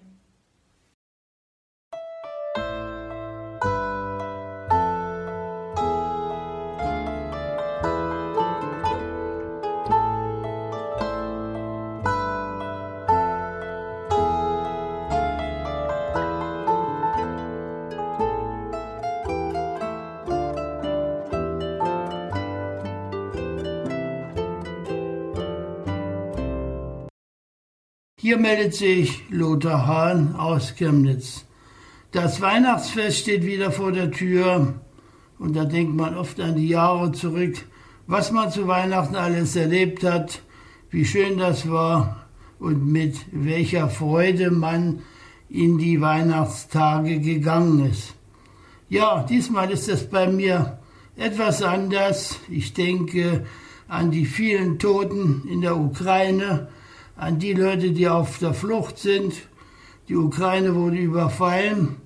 Und wenn ich daran denke, dann denke ich auch an die Zeit zurück, als die Deutschen aus Ostpreußen auf der Flucht waren. Ich sprach kürzlich mit einem 85-jährigen Herrn, der stammt aus Gumbinnen in Ostpreußen. Der sagte, wir waren Tage unterwegs in Güterzügen, wir haben gefroren, wir hatten nichts zu essen, es war ganz schlimm. Und als jetzt Russland die Ukraine überfiel, musste ich sofort weinen. Da kamen also die ganzen Erinnerungen von damals wieder hoch. Ich wünsche Ihnen allen ein gesegnetes Weihnachtsfest. Für das nächste Jahr alles erdenklich Gute. Bleiben Sie gesund und ich wünsche uns allen Frieden, Frieden.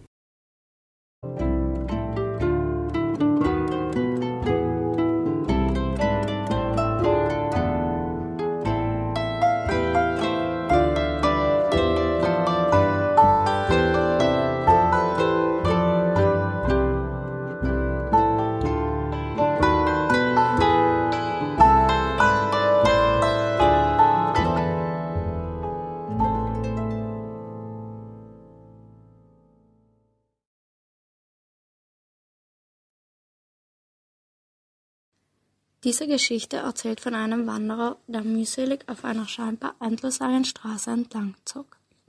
Er war über und über mit Lasten behangen. Ein schwerer Sandsack hing an seinen Rücken, um seinen Körper war ein dicker Wasserschlauch geschlungen. In der rechten Hand schleppte er einen unförmigen Stein, in der linken einen Geröllbrocken. Um seinen Hals baumelte an einem ausgefransten Strick ein alter Mühlstein Rüstige Ketten, an denen er schwere Gewichte durch den staubigen Sand schleifte, wandten sich um seine Fußgelenke. Auf dem Kopf balancierte der Mann einen halbfaulen Kürbis. Bei jedem Schritt, den er machte, klirrten die Ketten. Ächzend und stöhnend bewegte er sich Schritt für Schritt vorwärts, beklagte sein hartes Schicksal und die Müdigkeit, die ihn quälte. Auf seinem Wege begegnete ihm in der glühenden Mittagshitze ein Bauer. Der fragte ihn, O müder Wanderer, warum belastest du dich mit diesen Felsbrocken? Zu dumm, antwortete der Wanderer, aber ich hatte sie bisher noch nicht bemerkt. Darauf warf er die Brocken weit weg und fühlte sich viel leichter. Wiederum kam ihm nach einer langen Wegstrecke ein Bauer entgegen, der sich erkundigte. Sag, müder Wanderer, warum plagst du dich mit dem halbfaulen Kürbis auf dem Kopf und schleppst an Ketten so schwere Eisengewichte hinter dir her? Es antwortete der Wanderer. Ich bin sehr froh, dass du mich darauf aufmerksam machst. Ich habe nicht gewusst, was ich mir damit antue, schüttelte die Ketten ab und zerschmetterte den Kürbis im Straßengraben. Wieder fühlte er sich leichter, doch je weiter er ging, umso mehr begann er wieder zu leiden. Ein Bauer, der vom Feld kam, betrachtete den Wanderer erstaunt. Oh, guter Mann, du trägst Sand im Rucksack. Doch was du da in weiter Ferne siehst, ist mehr Sand, als du jemals tragen könntest. Und wie groß ist dein Wasserschlauch, als wolltest du die Wüste Kavier durchwandern. Dabei fließt neben dir ein klarer Fluss, der deinen Weg noch weit begleiten wird. Dank dir, Bauer, merke ich, was ich mit mir herumgeschleppt habe. Mit diesen Worten riss der Wanderer den Wasserschlauch auf, dessen brackiges Wasser auf dem Weg versickerte und füllte mit dem Sand aus dem Rucksack ein Schlagloch. Sinnend stand er da und schaute in die untergehende Sonne. Die letzten Sonnenstrahlen schickten ihm die Erleuchtung. Er blickte an sich herab, sah den schweren Mühlstein an seinem Hals merkte plötzlich, dass der Stein es war, der ihn so gebückt gehen ließ. Er band ihn los und warf ihn, so weit er konnte, in den Fluss. Frei von seinen Lasten wanderte er durch die Abendkühle, eine Herberge zu finden. Ich bin immer noch, immer noch, immer noch auf dem Weg. Das Ziel bleibt eingeschrieben in mein Herz. Immer noch mit mir selber ringen, immer wieder einmal neu beginnen, immer noch auf dem Weg. Ruhepausen und Kraftquellen. Es ist oft wichtig, eine Pause einzulegen, um neue Energie zu sammeln. Was sind eure Kraftquellen im Leben? Harald Reich erzählt uns von seiner Leidenschaft, der Musik. Er nimmt uns in selbst komponierter Musik mit in die Stimmung des Winters. Taucht ein in die Musik, findet Ruhe, hört auf die feinen Zwischentöne und die kleinen Veränderungen in der Musik, auch dort, wo es vordergründig keine Veränderung zu geben scheint. Wandert durch die winterliche Kälte und lasst euch anstecken durch die festliche Stimmung. Harald wird uns zunächst immer etwas über die Musikstücke erzählen und anschließend hören wir sie uns an. Liebe Hörerinnen und Hörer, da bei mir ist heute der Harald. Harald, was hast du uns da heute Schönes mitgebracht? Hallo, ja, ich habe da Lieder mitgebracht. Die haben wir selber komponiert. Unsere Gruppe heißt Dream. Das ist meine Freundin an der klassischen Gitarre und die macht Perkussionen. Dann haben wir oft Gastmusiker dabei, Geige, das sind schon zwei Geigerinnen gewesen. Für die Lieder, das sind von verschiedenen CDs. Wir haben auch noch mehr CDs, das sind Alben kürzere CDs, aber Konzept-CDs, Alben mit einer bestimmten Idee. Also das passen die Lieder eigentlich Alben zusammen und um eine bestimmte Thematik zu bearbeiten. Die Lieder sind halt jeweils so ein Lied von so einer CD und noch kann ich eigentlich viel zu erzählen, weil das in die Richtung geht noch jeweils das Lied in die jeweilige Thematik für die jeweiligen CD. Und welche Thematiken hast du da für die CDs her? Also ganz oft haben wir bei den CDs Winterthema. Das haben wir so gemacht, ganz kurzfristig noch gesagt, im Dezember. Jetzt gehen wir schnell etwas komponieren, überlegen uns, was wir machen. Eine Weihnachts-CD eigentlich, also halt gedenkt als Geschenk und die Verwandten und wer halt will. Dann machen wir halt ein paar CDs, das sind halt ganz wenige, eventuell so 10, 15, 20 CDs. Dann haben wir oft eben viele Winter-CDs was so weihnachtlich auch sein. Ältere Lieder aus der Zeit, äh, wo das Christentum noch nicht ganz in die Länder gekommen ist, also in die nördlichen Länder, so wie Frankreich, ja, Norden Frankreich, die nördlichen Länder halt, Schweden. Also von Sam kann man viele alte Melodien herholen. Die sind auch eventuell oft einmal umgewandelt geworden zu einem Weihnachtslied.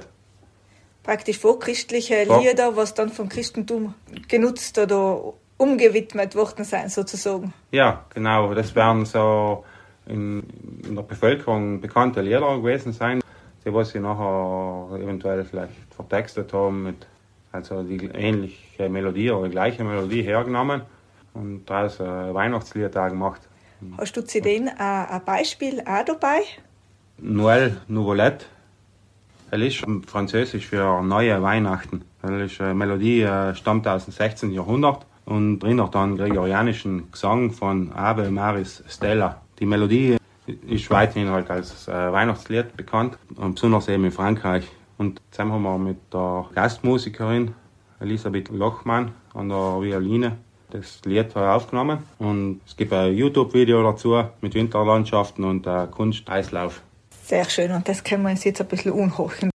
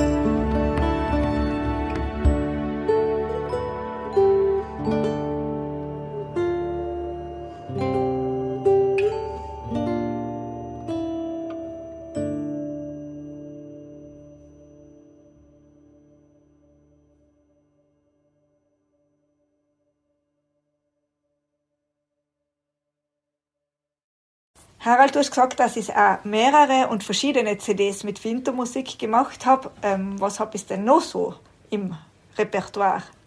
Ja, da war die CD Wintry Nights, heißt die, äh, winterliche Nächte. Zusammen ist weniger mit Weihnachtsmusik verbunden. Hell ist äh, eher frei komponiert und ganz viel Fantasie schwingt mit, also viel mit, mit Geister im Wald und so. Das letzte Lied da zum Beispiel hell, soll noch ein bisschen so das Gefühl mitbringen, dass man heimkommt. Das letzte Lied heißt Frostbound, in der Hütte gefangen. Man kommt aus der Winterlandschaft sozusagen, hört man noch die Schritte von, im Schnee und äh, nachher, wie man ins, ins Haus hineingeht und drin wie noch ein Fest ist, Frostbound, in der Hütte gefangen.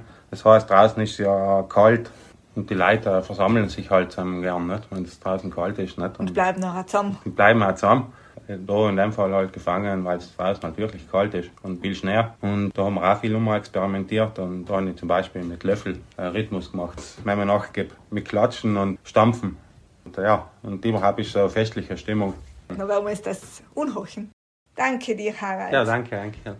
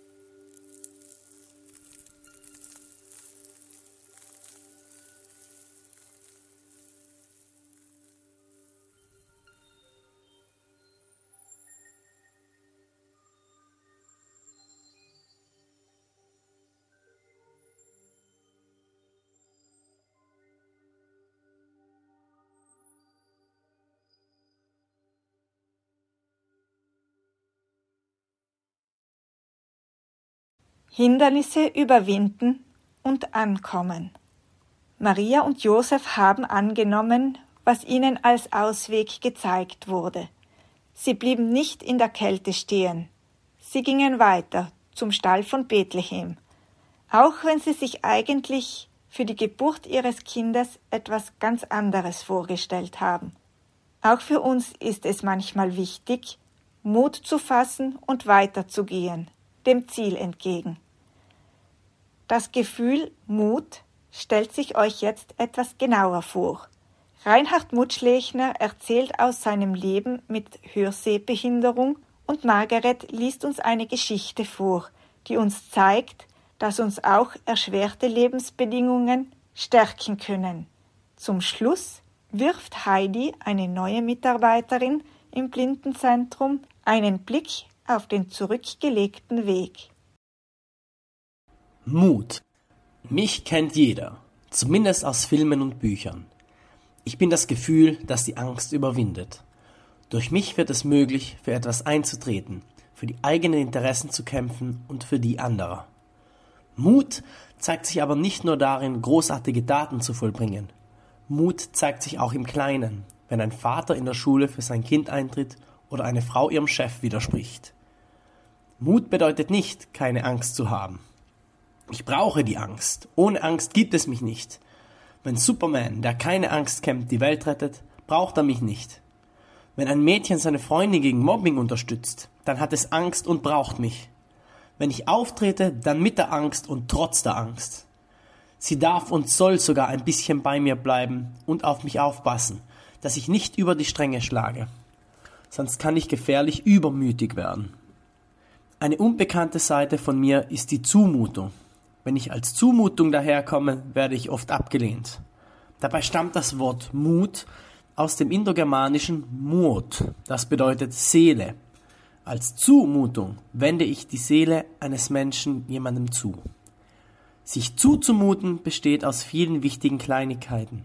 Einen Wunsch äußern, eine Krankheit nicht verschweigen, lachen, wenn andere nicht lachen, ein Gefühl zeigen, Ja sagen, Nein sagen, Ich sagen, sich jemandem zuwenden, eigensinnig sein, zeigen, dass man nicht weiter weiß, hilflos sein und um Hilfe bitten, Hilfe annehmen, ein Lied singen, ungelebtes Leben leben. Sich zuzumuten bedarf aber auch der Differenzierung. Wem mutet sich ein Mensch zu und wem nicht? Sich zuzumuten braucht das Vertrauen, nicht beschämt, verlacht oder zurückgewiesen zu werden. Oft entdecken Menschen mehr andere Menschen, denen sie sich zumuten können, als sie vorher vermutet haben. Doch wenn schon vorher abzusehen ist, dass von bestimmten Menschen mit Abweisung und Erniedrigung zu rechnen ist, ist jedes sich zumuten fehl am Platze. Als Mut brauche ich Grenzen. Diese Grenzen sind die Würde und Selbstachtung bzw. die Achtung anderer. Ich will in meinem Mut nicht über die Grenzen der Menschen gehen. Ich will als Zumutung keine beschämenden oder sonstigen grenzverletzenden Zumutungen anderer aushalten und auch selbst anderen nicht zumuten. Die Angst und die Würde sind also meine Vertrauten, meine Partnerinnen. Deswegen habe ich vor ihnen keine Angst. Ich fürchte mich eher vor der Haltlosigkeit und Maßlosigkeit. Dann verliere ich mich in der Leere und in der Gewalt und kenne mich selbst nicht wieder. Gelesen von Hannes Holzmann.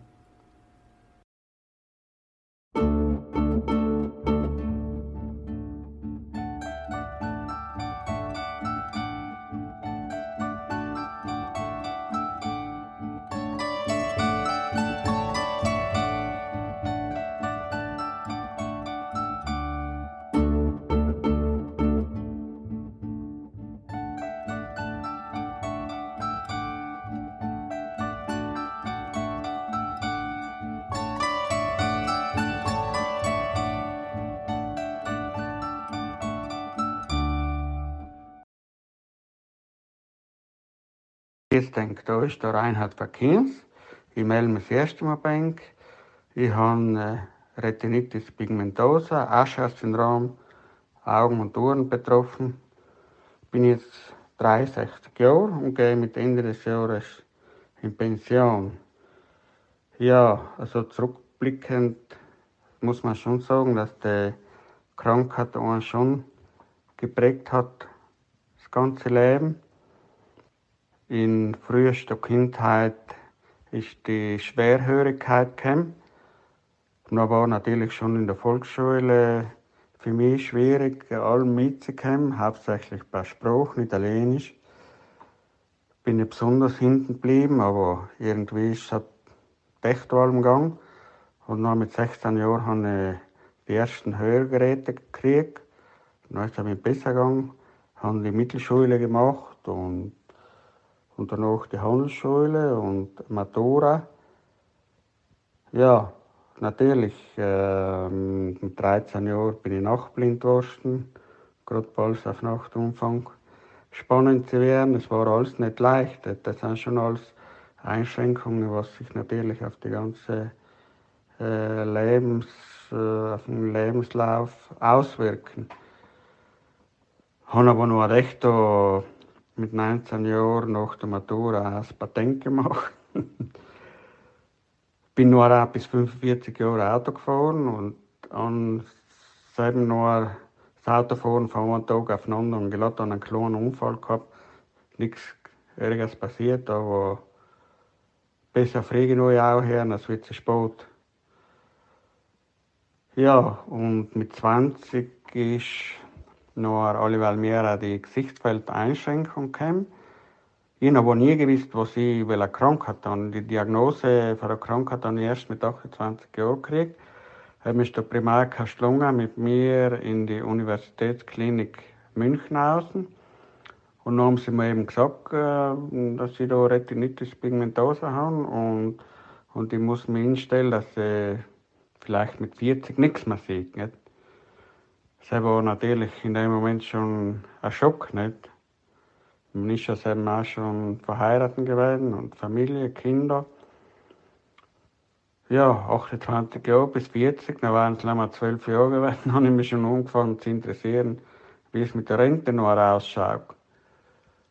Aber echt, ja, ich habe selbst schon in der Gemeinde in Kiens gearbeitet, bin nur jetzt auch bis, bis, bis jetzt, bin allem noch in der Gemeinde, Jetzt äh, seit 35 Jahren mache, ich Bauamt. Jetzt die letzten Jahre schon mit Kollegen, weil die letzten Jahre sind jetzt schon für mich anstrengend geworden. Ich sehe nicht mehr viel, ich sehe Triebe, die Leute kenne ich gar nicht mehr. Orientiere mich mehr nach der Stimme von den Leuten. Und die Kollegen wissen schon, wenn ich jetzt jemand kommt, dem, was ich nicht kenne, dann haben sie mir schon ein wenig vorgestellt, ohne dass irgendwie aufgefallen ist. Und dann bin ich schon gleich mal mitgekommen, um was das es geht. Nicht? Da muss schon unsere Strategien. Aber es ist, äh, ist es jetzt schon schwierig, ja. Es wird alleweil getrieben, nicht? Ja, also hat sich die Krankheit schon aufs ganze Leben ausgewirkt, nicht? Aber trotzdem, ich hätte mir ja nie gedacht, dass ich so lange arbeiten kann. Ich habe allem gern gearbeitet. Und habe jetzt auch die letzten vier Jahre, wo ich jetzt äh, Kollegen habe im Bauamt, gemerkt, dass ich allem in die Jungen auch noch viel weitergeben kann und allem noch und sie schätzen das auch und nein, es hat mich allem gefreut zu arbeiten und ja, deswegen, ähm, wie ich schon davor gesagt habe, die Aussichten waren da mit 40 Jahren blind, jetzt bin ich 63, tue ich allem noch arbeiten, mache jetzt zwar fertig, aber man sieht äh, was im Leben alles möglich ist. Nicht? Man darf ja nie aufgeben und, und, und natürlich braucht man auch einen Schutzengel. Nicht? Und so wird es jetzt auch noch weitergehen. Nicht? Fangen einen neuen Lebensabschnitt an und ja, schauen wir, wie es weitergeht. Nicht? Ich wünsche Ihnen alle eine besinnliche Adventszeit und schöne Weihnachten.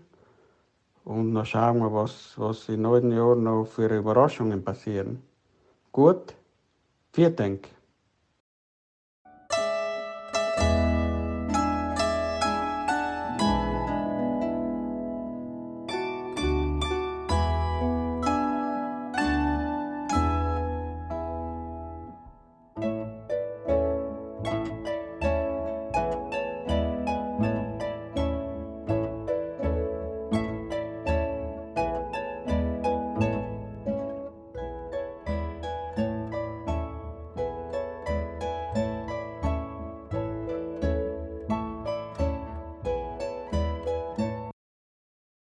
Die Geschichte der kleinen Palme. Eine kleine Palme wuchs kräftig am Rand einer Oase. Eines Tages kam ein Mann vorbei. Er sah die kleine Palme und konnte es nicht ertragen, dass sie so prächtig wuchs. Der Mann nahm einen schweren Stein und hob ihn in die Krone der Palme. Schadenfroh lachend suchte er das Weite. Die kleine Palme versuchte den Stein abzuschütteln, aber es gelang ihr nicht. Sie war verzweifelt. Da sie den Stein nicht aus ihrer Krone bekam, blieb ihr nichts anderes übrig, als mit ihren Wurzeln immer tiefer in die Erde vorzudringen, um besseren Halt zu finden und nicht unter der Last zusammenzubrechen.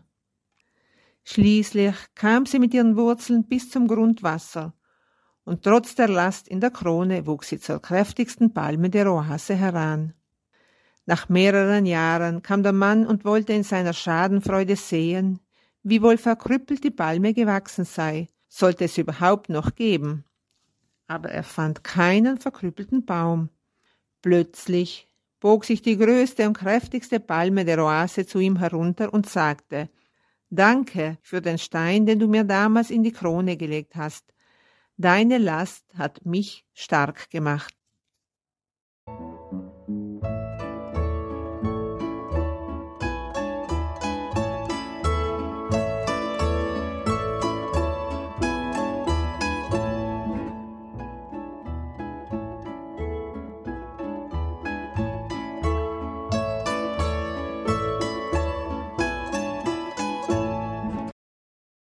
Der Weg war weit. Endlich ist der Gipfel erreicht. Ich atme tief durch und schaue von oben zurück. Der Aufstieg war bisweilen beschwerlich. Andere Strecken habe ich froh und leichtfüßig genommen. Vor manchen habe ich eine Weile verschnauft. Welche Lasten musste ich schultern? Wer hat mir tragen geholfen? Wer hat sich mir in den Weg gestellt? Was habe ich gesammelt an Erfahrungen und Erlebnissen, an Erinnerungen und Begegnungen? Da vorne geht der Weg weiter. Ich kann seinen Anfang schon spüren. Doch nicht, ob er bergauf oder bergab führt. Was nehme ich mit auf die weitere Strecke? Was werfe ich ab, um es zurückzulassen? Ich weiß nicht, wie viele Etappen noch vor mir liegen. Ich gehe ihnen zuversichtlich entgegen und freue mich auf alles Neue, das ich dabei erleben darf. Ich bin Heidi und eine neue sozialpädagogische Mitarbeiterin im Blindenzentrum. Auf eurem Weg durch die Weihnachtszeit wünsche ich allen besinnliche Momente, Gesundheit und ein wohltuendes Beisammensein.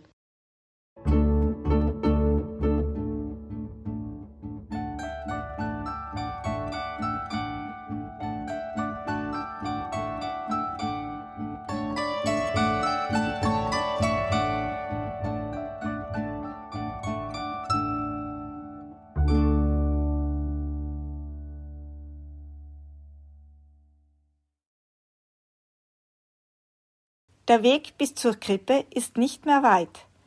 Unser Blindenseelsorger Dekan Fitus Deakor hat einige Gedanken zur Advents- und Weihnachtszeit für uns zusammengestellt. Leider konnte er sie nicht selbst aufsprechen, da er zum Aufnahmetermin erkrankt war.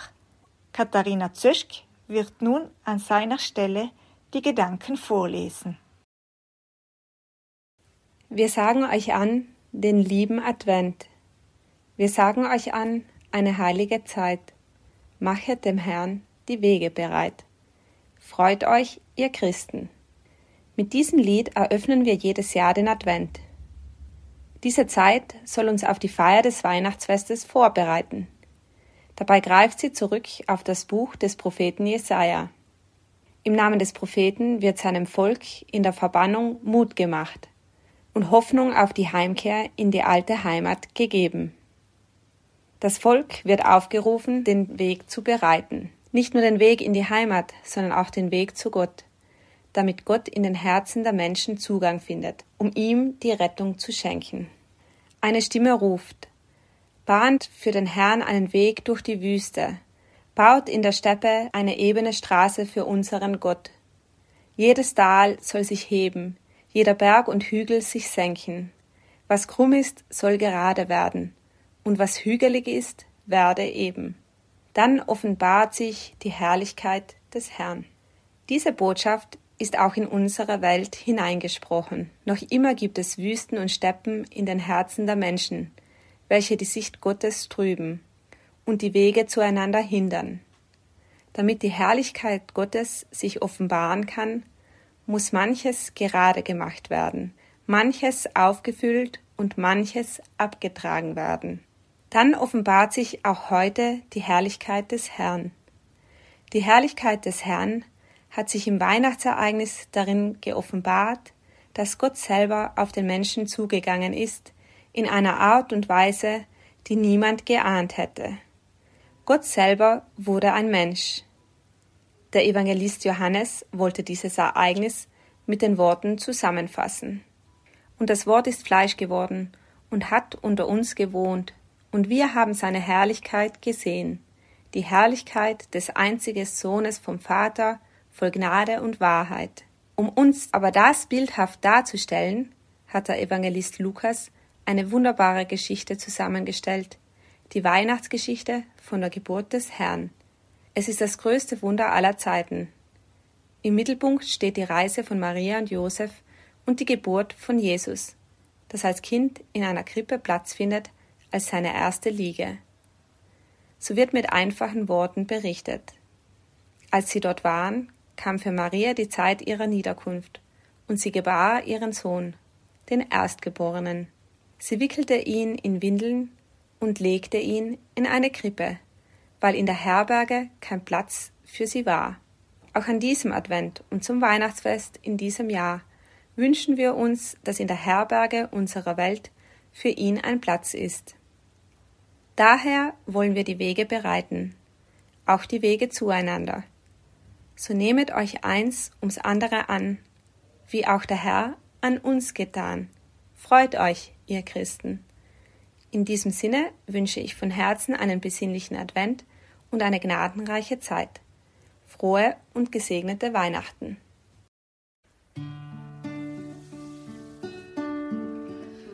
Wo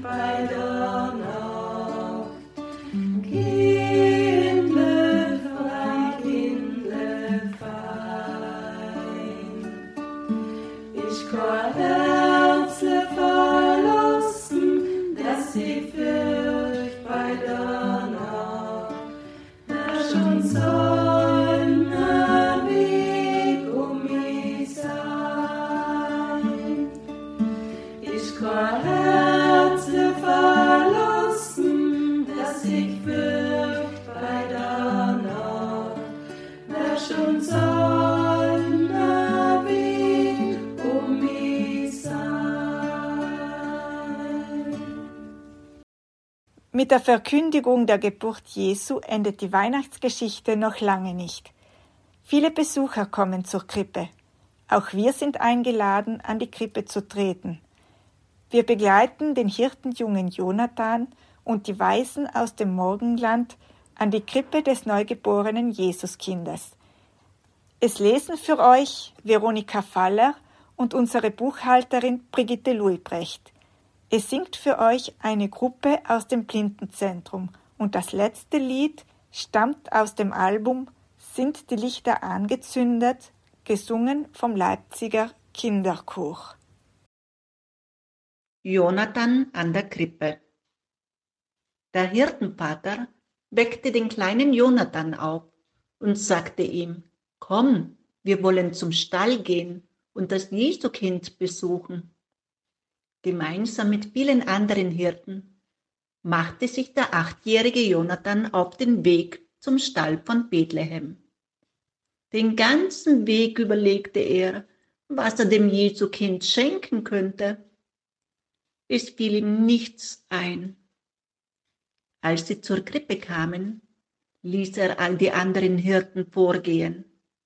Sie schenkten ihm Wolle, Butter, Milch, Fell und sogar ein geschnitztes Schaf aus Holz. Als Jonathan an die Reihe kam, schaute er das Kind an und das Kind schaute ihn an. Dann traten dem Jungen Tränen in die Augen.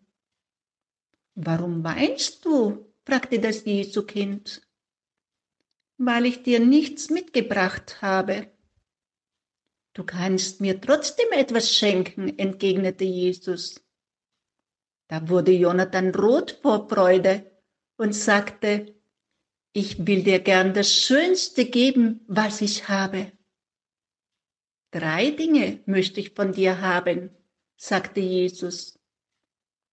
Jonathan schlug sofort vor, mein neues Fahrrad, meine Eisenbahn und mein schönes neues Buch mit den vielen Bildern. Nein, sagte Jesus, das alles brauche ich nicht. Dazu bin ich nicht auf die Erde gekommen. Ich möchte von dir etwas ganz anderes haben. Was denn? fragte Jonathan neugierig. Schenk mir deine letzte Klassenarbeit, sagte Jesus ganz leise, damit es sonst niemand hören konnte. Da erschrak Jonathan. Jesus, flüsterte er zurück und kam dabei ganz nahe an die Krippe. Da hat doch der Lehrer darunter geschrieben, ungenügend. Eben darum will ich sie ja haben. Aber warum denn?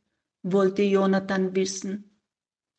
Du sollst mir immer das bringen, wo in deinem Leben ungenügend drunter steht. Versprichst du mir das? Ja, gern, antwortete Jonathan. Und ich möchte noch ein zweites Geschenk von dir haben, dein Teeglas.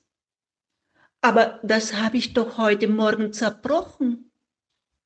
Bring mir immer das, was du im Leben kaputt gemacht hast. Ich will es wieder heil machen. Versprichst du mir das? Ja, gern, flüsterte Jonathan. Und nun mein dritter Wunsch, sagte Jesus. Bring mir noch die Antwort, die du deiner Mutter gegeben hast, als sie dich fragte, wie denn das Teeglas kaputt gegangen ist. Da legte Jonathan den Kopf auf die Kante der Krippe und weinte leise vor sich hin. Ich, ich, ich, brachte er mühsam heraus.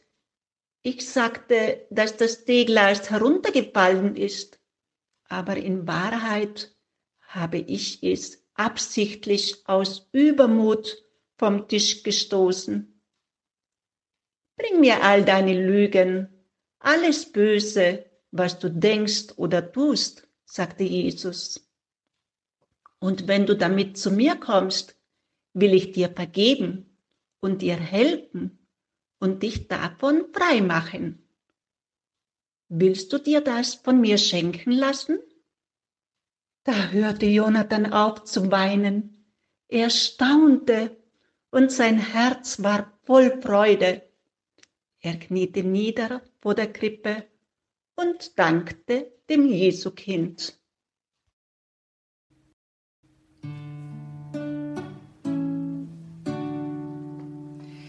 Es wird schon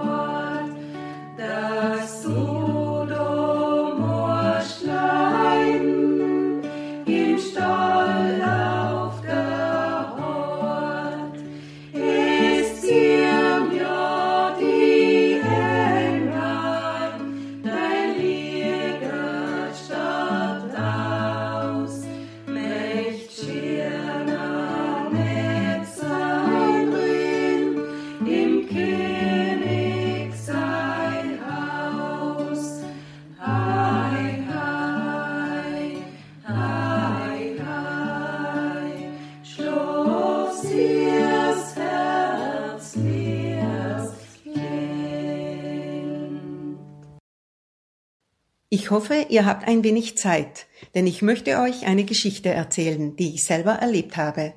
Das ist zwar jetzt einige Jahre her, aber dafür ist alles wirklich passiert. Es fing damit an, dass ich eine Einladung bekommen habe. Eine ganz, ganz entfernte Verwandte, die schon seit langem in einem anderen Land lebte, erwartete ein Kind.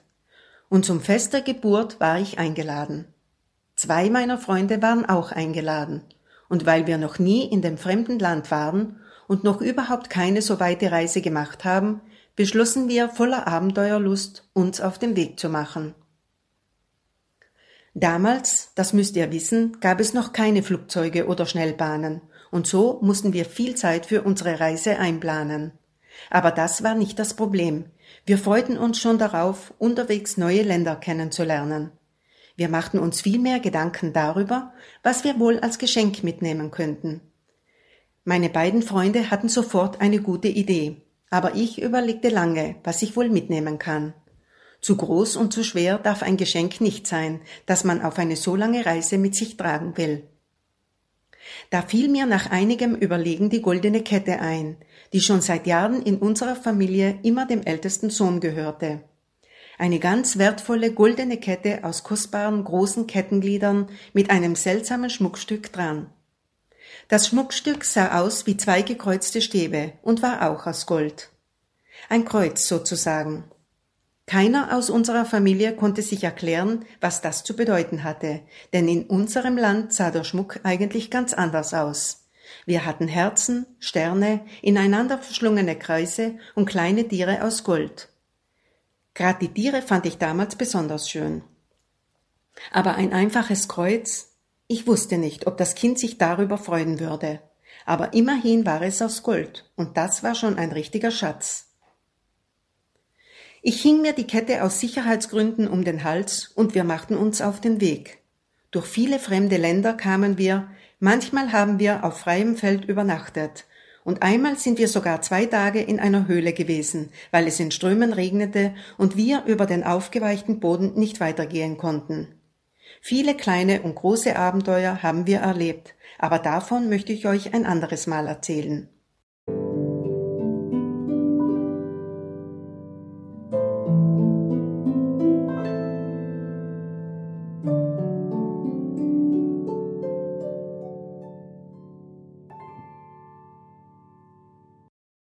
Eines Tages geschah etwas Merkwürdiges. Ein kleines Kind stand plötzlich mitten im Weg und bat mich um eine Gabe. Es war ganz abgemagert und hatte sicher schon seit Wochen nicht mehr richtig gegessen. Leider haben wir solch arme Menschen oft getroffen, denn es gab zu der Zeit viel Not und Elend bei den Menschen. Doch diesmal merkte ich, wie sich die Kette um meinem Hals auf einmal löste. Mit der einen Hand konnte ich sie noch gerade fassen und mit der anderen Hand fing ich ein einzelnes Kettenglied auf. Ihr könnt euch vorstellen, was für große Augen das Kind bekam, als es in meiner Hand den goldenen Ring sah. Weil es dachte, dass ich ihn verschenken wollte, strahlte es über das ganze Gesicht, begann vor Freude zu hüpfen und umarmte mich. Als ich den kleinen, ausgemergelten Körper in meinen Armen spürte, konnte ich nicht mehr anders. Ich habe dem Kind wirklich das Kettenglied geschenkt und zugesehen, dass ich schnell weiterkam. Natürlich war die Kette jetzt zu klein, um sie weiter um den Hals zu tragen. Aber so ein neugeborenes Kind hat ja nicht so einen dicken Hals wie ich, nicht wahr? Die Kette würde wohl schon passen.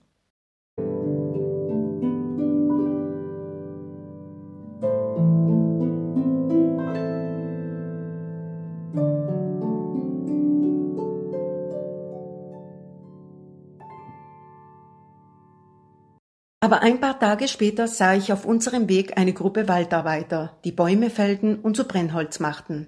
Als wir vorbeizogen, fiel einer der Holzfäller vor Erschöpfung zu Boden. Sofort kam der Vorarbeiter mit einer Peitsche in der Hand und schlug auf den armen Mann am Boden ein. Ich hatte meine Hand, in der ich die goldene Kette jetzt trug, in meiner Manteltasche. Da spürte ich, wie sich diesmal zwei Glieder der Kette löste. Ohne zu zögern gab ich das eine Kettenglied dem Vorarbeiter und kaufte den armen, erschöpften Mann frei. Das andere drückte ich dem ausgepeitschten Mann, der mich fassungslos anstarrte, in seine schwieligen Hände. Wenn er das goldene Glied verkauft, dachte ich, hat er sicher genug Geld, um ein Jahr gut zu leben.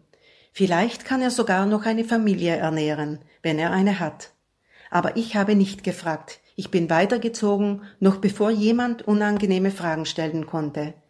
Die Kette war jetzt eigentlich keine Halskette mehr. Aber vielleicht konnte das Kind, dem ich sie schenken wollte, die Kette wie ein Armband um das Handgelenk tragen.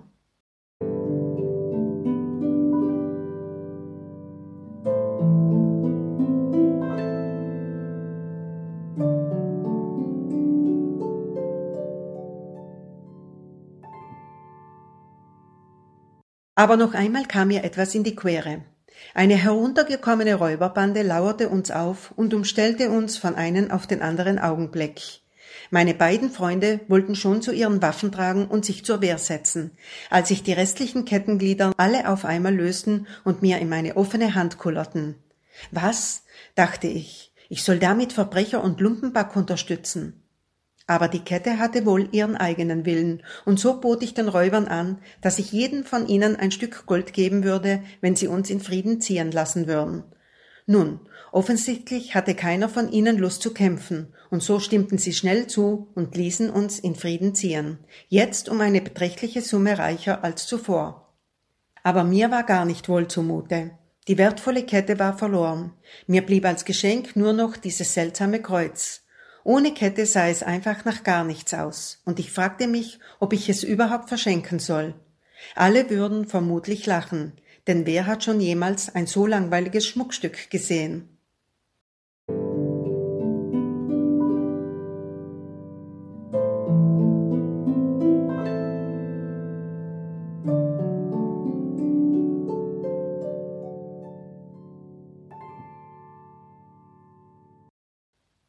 So kamen wir schließlich an unser Ziel. Durch unsere Abenteuer waren wir nicht rechtzeitig zur Geburt gekommen, aber das war nicht schlimm. Es war schön, überhaupt angekommen zu sein. Als ich aber die ärmliche Unterkunft sah, in der der Vater, die Mutter und das Kind untergekommen waren, tat es mir nochmals so leid um die wertvolle Kette. Die drei konnten Geld wirklich gebrauchen. In einem Stall war das Kind zur Welt gekommen, ganz in der Nähe von Bethlehem. Schon viele andere Menschen, hauptsächlich arme Leute, Hirten und Bauern, waren der Einladung gefolgt und hatten das Kind begrüßt. Meine beiden Freunde knieten ebenfalls vor dem Kind nieder. Der eine schenkte eine große Kiste mit Weihrauch, ein ganz seltener und kostbarer Schatz, und mein zweiter Reisegefährte gab seine wertvollsten Salben und Düfte her, Myrrhe, Aloe und Cassia. Nur ich stand etwas verlegen vor dem Kind. Meine Kette war ja verloren. Sollte ich nun wirklich das unscheinbare Kreuz hergeben? Immerhin war es aus reinem Gold, und wenn es auch zusammen mit der Kette mehr wert war als alle anderen Geschenke, so war es auch alleine eine hilfreiche Sache für die armen Leute. So beugte auch ich meine Knie und gab dem Kind das goldene Kreuz. Ihr glaubt gar nicht, was da geschah. Plötzlich sah ich die Welt voller Licht. Musik erfüllte den Stall von so wunderbarer Reinheit, wie ich sie nie wieder vernommen hatte. Und dann hörte ich das Kind sprechen. Ja, der kleine frisch geborene Sohn sprach zu mir. Ich hörte seine Stimme in meinen Ohren, auch wenn der Kleine seinen Mund nicht bewegte. Danke, sagte er zu mir und strahlte mich an. Och, nicht dafür, gab ich leise zurück und wurde ein wenig verlegen. Eigentlich gehört noch eine Kette dazu, aber die habe ich auf der Reise verloren. Nein, sagte das Kind und lächelte, nichts hast du verloren. Du hast deine Kette aus Gold nur eingetauscht in eine unendlich wertvollere Kette und schaute an mir vorbei. Da wendete ich mich um und mir kamen die Tränen. Ich sah, dass alle, denen ich ein Glied der Kette geschenkt hatte, mir heimlich gefolgt waren und nun ebenfalls das Kind anbeteten. Das abgemagerte Kind war mit seiner Familie und seinen Freunden dort und schaute im Gebet versunken auf die Krippe. Der gemeine Vorarbeiter sah gar nicht mehr so gemein aus und betete genauso wie der arme Holzfäller. Sogar die Räuberbande kniete hinter mir und blickte andächtig auf das Kind. Frieden erfüllte ihre Gesichter. Mit den Menschen, die du mir geschenkt hast, werde ich eine Kette durch alle Zeiten bauen, meinte das kleine Kind. Und hiermit, fuhr das Kind ernst fort und hielt mit beiden Händen das goldene Kreuz fest, hiermit werde ich dafür sorgen, dass diese Kette bis in den Himmel reicht. Ich wünsche allen ein frohes Weihnachtsfest und ein glückliches, gesundes neues Jahr.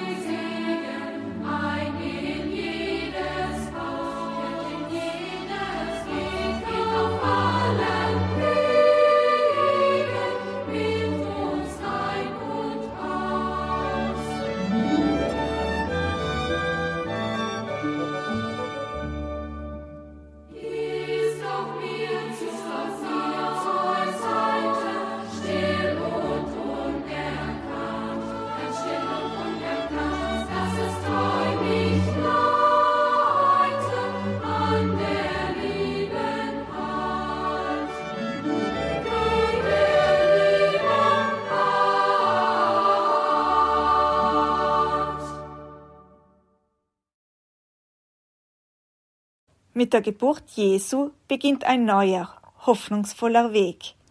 Er beginnt mit einem kleinen Kind in einem ärmlichen Stall. Aufbruchstimmung. Das Kind braucht Liebe, Schutz und Zuwendung durch Erwachsene. Bis es wirklich die Welt retten kann, muss es lernen und wachsen. Auch wir brauchen auf neuen Wegen die Unterstützung von Wegbegleitern, die uns an ihrem Wissen teilhaben lassen und uns vertrauen.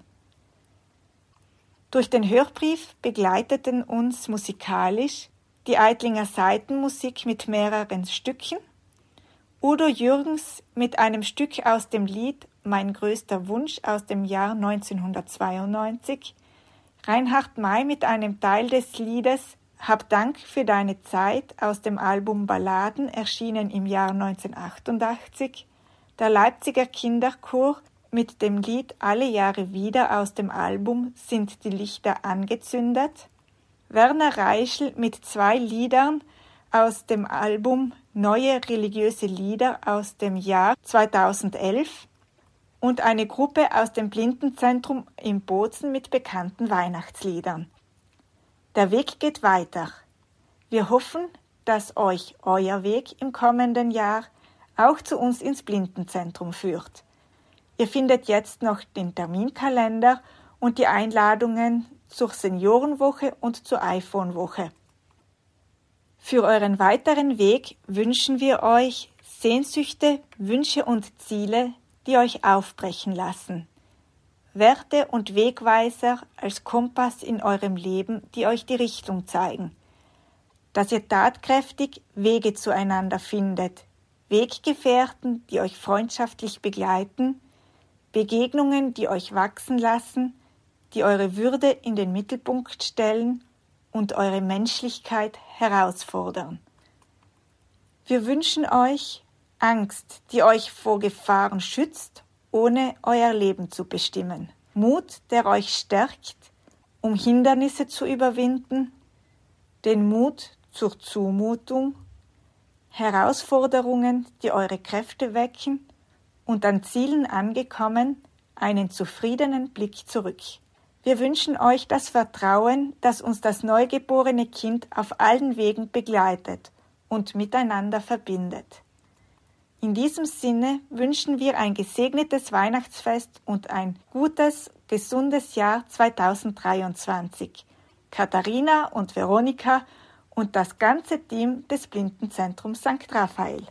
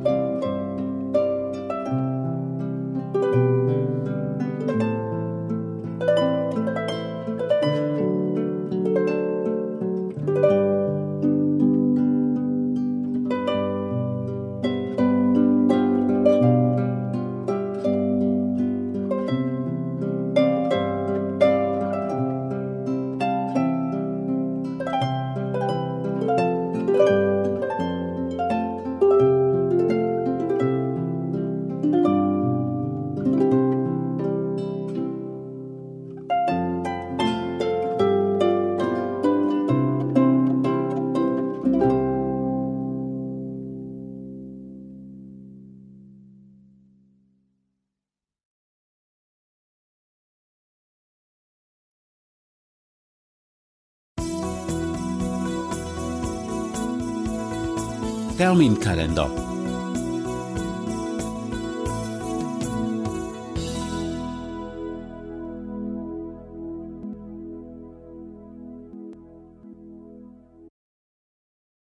Veranstaltungen 2023. 14. bis 21. Januar Seniorenwoche des Blindenapostolats im Blindenzentrum. 22. bis 29. Januar Langlaufwoche für blinde und sehbehinderte Menschen der Blinden- und Sehbehinderten Amateursportgruppe Bozen in Xies. 11. Februar Preiswatten des Blindenzentrums im Blindenzentrum. 17. Februar Faschingsball des Blindenzentrums im Blindenzentrum. 23. Februar Rodelausflug der Frühförderung und Schulberatung des Blindenzentrums. 5. bis 11. März iPhone-Schulung des Blindenzentrums im Blindenzentrum. 22. bis 25. März Modul 7 der österreichischen Fachweiterbildung für Frühförderungen des Blindenzentrums im Blindenzentrum. 31. März Kreuzweg auf den Kalvarienberg des Blindenapostolats. 31. März bis 2. April Mitarbeitertagung des Blindenapostolats im Blindenzentrum. 22. bis 29. April Internationale Frühlingswoche des Blindenzentrums im Blindenzentrum mit dem Thema Blütenzauber, frühlingshafte Impressionen. 19. bis 21. Mai Glaubensseminar des Blindenapostolats im Blindenzentrum. 27. Mai bis 3. Juni Kulturreise nach Rumänien des Blindenapostolats. 7. Juni Wallfahrt nach Maria Weißenstein des Blindenapostolats. 18. Juni bis 1. Juli Mehraufenthalt der Mitglieder des Blinden- und Sehbehindertenverbandes in Tirrenia. 8. bis 15. Juli Internationale Jugendwoche des Blindenapostolats in der Fachschule für Hauswirtschaft und Ernährung in Thiesens. 8. bis 15. Juli Internationale Bergwanderwoche des Blindenzentrums im Blindenzentrum mit dem Thema Almen sehen Panoramawege mit einem Schuss guter Bergluft. 24. bis 28. Juli Sommertage für blinde und sehbehinderte Kinder des Blindenzentrums im Blindenzentrum. 27. August bis 2. September Bildungs- und Freizeitwoche des Blindenapostolats im Blindenzentrum. 9. September Grillfest für blinde und sehbehinderte Kinder und deren Familien des Blindenzentrums im Blindenzentrum. 30. September bis 7. Oktober Internationale Herbstfreizeitwoche des Blindenzentrums im Blindenzentrum mit dem Thema So bunt wie der Herbst. 3. Oktober Raphaelsfeier des Blindenapostolats im Blindenzentrum. 19. bis 22. Oktober Tagung der Arbeitsgemeinschaft der katholischen Blindenvereinigungen im deutschen Sprachraum des Blindenapostolats im Blindenzentrum. 11. November Internationales VSS Raiffeisen Torballturnier der Blinden- und Sehbehinderten Amateursportgruppe Bozen. 23. bis 26. November Internationale Schachmeisterschaft der Blinden- und Sehbehinderten Amateursportgruppe Bozen im Blindenzentrum. Dieser Veranstaltungskalender enthält die wichtigsten Termine für 2023. Weitere Termine werden auf unserer Homepage unter www.blindenzentrum.bz.it laufend veröffentlicht und aktualisiert darunter unter anderem die Bergwanderwoche des Blinden- und Sehbehindertenverbandes im September 2023, das traditionelle Herbstwochenende des Blindenapostolats Anfang Dezember 2023 im Blindenzentrum, die Weihnachtsfeier des Blinden- und Sehbehindertenverbandes im Dezember 2023 im Blindenzentrum. Auf internationaler Ebene werden auch immer wieder Veranstaltungen für seh- und hörsehbehinderte Menschen angeboten. Außerdem gibt es folgende regelmäßige Angebote. Die wöchentliche Bibelrunde mit Dekan Vitus de Jaco, jeden Freitag um 19.15 Uhr im Blindenzentrum, beginnt nach dem ersten Adventssonntag bis Ostern. Die Monatstreffen in deutscher Sprache, jeden ersten Dienstag im Monat um 19 Uhr im Blindenzentrum, ausgenommen Juni, Juli, August und September. Die Monatstreffen in italienischer Sprache, jeden dritten Dienstag im Monat um 15 Uhr im Blindenzentrum ausgenommen Juni, Juli, August und September. Gli incontri mensili ogni terzo martedì del mese alle 15, eccetto Giugno, Luglio, Agosto, Settembre. Die Treffen der kamilianischen Familie werden ungefähr jeden zweiten Monat organisiert. Im Laufe des Jahres werden immer wieder Töpferkurse angeboten. Die genauen Daten werden noch bekannt gegeben. Auf Anfrage können Selbstständigkeits-, Orientierungs- und Mobilitätstrainings, Hilfsmittel, Schul- und psychologische Beratungen sowie Einzelschulungen für iPhone und Computer vereinbart und Frühförderungsangebote für Kinder in Anspruch genommen werden.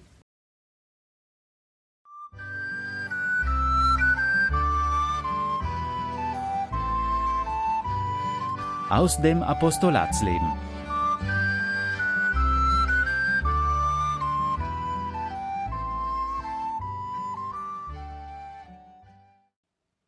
Einladung zur Seniorenwoche im Blindenzentrum St. Raphael vom 14. Jänner bis 21. Jänner 2023. Liebe Senioren und Seniorinnen, liebe Freunde und Freundinnen. Weihnachten steht kurz bevor und das neue Jahr winkt uns schon erwartungsvoll entgegen. Dies bedeutet zugleich, dass sich die nächste Seniorenwoche im Blindenzentrum mit großen Schritten nähert. Auch dieses Jahr haben wir uns den einen oder anderen Gedanken zum Thema und zur Gestaltung unserer traditionsreichen Woche gemacht. Man ist so alt, wie man sich fühlt. Seniorenwoche für Junggebliebene. Unter diesem Motto steht die Seniorenwoche 2023 vom 14. Jänner, Samstag später Nachmittag, bis 21. Jänner 2023, Samstagmittag, zu der wir euch alle herzlich einladen möchten. Es erwarten euch lehrreiche Vorträge, spannende Unterhaltungen, gemeinsame Gebete, Spaziergänge, Musik, Tanz, Gesang und gemütliches Beisammensein in der entspannten und heimeligen Atmosphäre des Blindenzentrums. Los geht's am Samstag mit dem Abendessen und einer anschließenden Wochenvorschau. Am Sonntag werden wir mit unserem Dekan De Jaco eine heilige Messe feiern und den Nachmittag mit Musik füllen. Unter der Woche wird es an den Vormittagen spannende Vorträge geben, darunter auch ein Gesundheitsthema und ein religiöser Vortrag.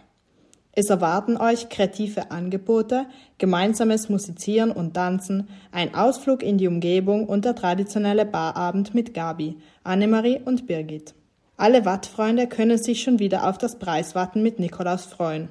Es wird außerdem genügend Zeit sein für Spaziergänge, zum Schwimmen und Turnen.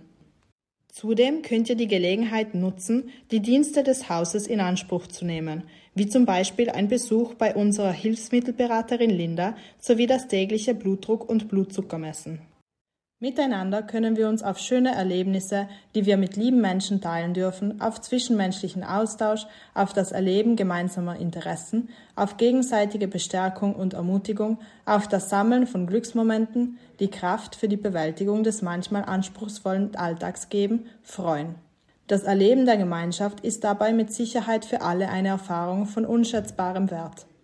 Unsere gemeinsamen Tage enden am 21. Jänner 2023 nach dem Mittagessen. Wir freuen uns auch besonders auf neue Gesichter. Deshalb sagt es auch gerne weiter und motiviert eure Bekannten, Freunde und Freundinnen, eine Woche in guter Gesellschaft zu verbringen. Die Kosten für ein Doppelzimmer mit Vollpension betragen pro Tag und Person 48 Euro. Mitglieder des Blindenverbandes bekommen eine Vergünstigung von 10 Euro pro Tag. Um für eventuelle Notfälle gerüstet zu sein, bitten wir euch, Folgendes mitzubringen. Telefonnummern der Angehörigen, die Medikamentenliste, einen Arztbrief bei besonderen Erkrankungen. Anmelden könnt ihr euch im Sekretariat unter der Telefonnummer 0471 44 2323 oder per E-Mail an info at blindenzentrum.bz.it bis zum 11. Jänner 2023. Ihr könnt euch auf eine spannende und abwechslungsreiche Woche freuen. Für das neue Jahr wünschen wir euch viel Glück, Freude und Gesundheit. Auf euer Kommen freuen sich das gesamte Team sowie die Hausgemeinschaft des Blindenzentrums St. Raphael. Annemarie, Nikolaus, Katharina und Linda.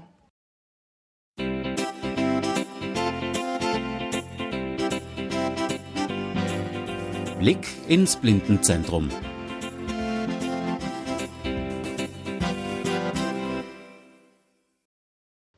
Nun einige Informationen zur Basis-iPhone-Schulung von 5. bis 11. März 2023 im Blindenzentrum St. Raphael. Das Blindenzentrum St. Raphael lädt nach drei Jahren Pause wieder sämtliche Interessierte aus dem In- und Ausland zu einer iPhone-Schulung für Anfänger nach Bozen ein. Stellen Sie sich diese Fragen. Kann ich als blinder und oder sehbehinderter Mensch ein iPhone verwenden? Gibt es Funktionen, die mir die Bedienung erleichtern? Was kann ich überhaupt alles mit meinem iPhone machen? Dann sind Sie bei dieser Grundschulung richtig. Während fünf Tagen erhalten Sie folgende Einblicke. Grundlagen zur Bedienung des iPhone mit der Sprachausgabe VoiceOver. Gesten zur Bedienung des iPhone. Anwendung der Gesten in den Grundfunktionen des iPhone. Nachrichten, Telefon, Kalender, Uhr, Mail. Einstellungsmöglichkeiten und Möglichkeiten der Texteingabe. Abhängig vom Leistungsstand der Gruppe werden zusätzlich nützliche Apps vorgestellt, die für blinde und sehbehinderte Menschen optimiert sind. Apps für die Navigation werden keine vorgestellt. Das Programm der Woche gestaltet sich vormittags von Montag bis Freitag aus Schulungseinheiten und besteht aus Gruppenunterricht, Übungen in Kleingruppen und individuellen Einheiten. Geleitet wird die Schulung von Mitarbeitern und Mitarbeiterinnen des Blindenzentrums St. Raphael. Nachmittags sind eine Stadtführung, ein Ausflug, ein Abendangebot und gemütliches Beisammensein geplant, um die Gemeinschaft der Gruppe und die Umgebung zu erleben und zu genießen. Wir bitten Sie für die Schulungswoche Ihr eigenes iPhone und die dazugehörigen Kopfhörer mitzunehmen. Bitte aktualisieren Sie vor der Ankunft Ihr Handy mit der neuesten Version von iOS und richten Sie eine E-Mail-Adresse auf Ihrem iPhone ein. So können wir gut durchstarten. Weiters raten wir Ihnen, bequeme Schuhe und warme Kleidung mitzubringen. Die Leistung und Preise.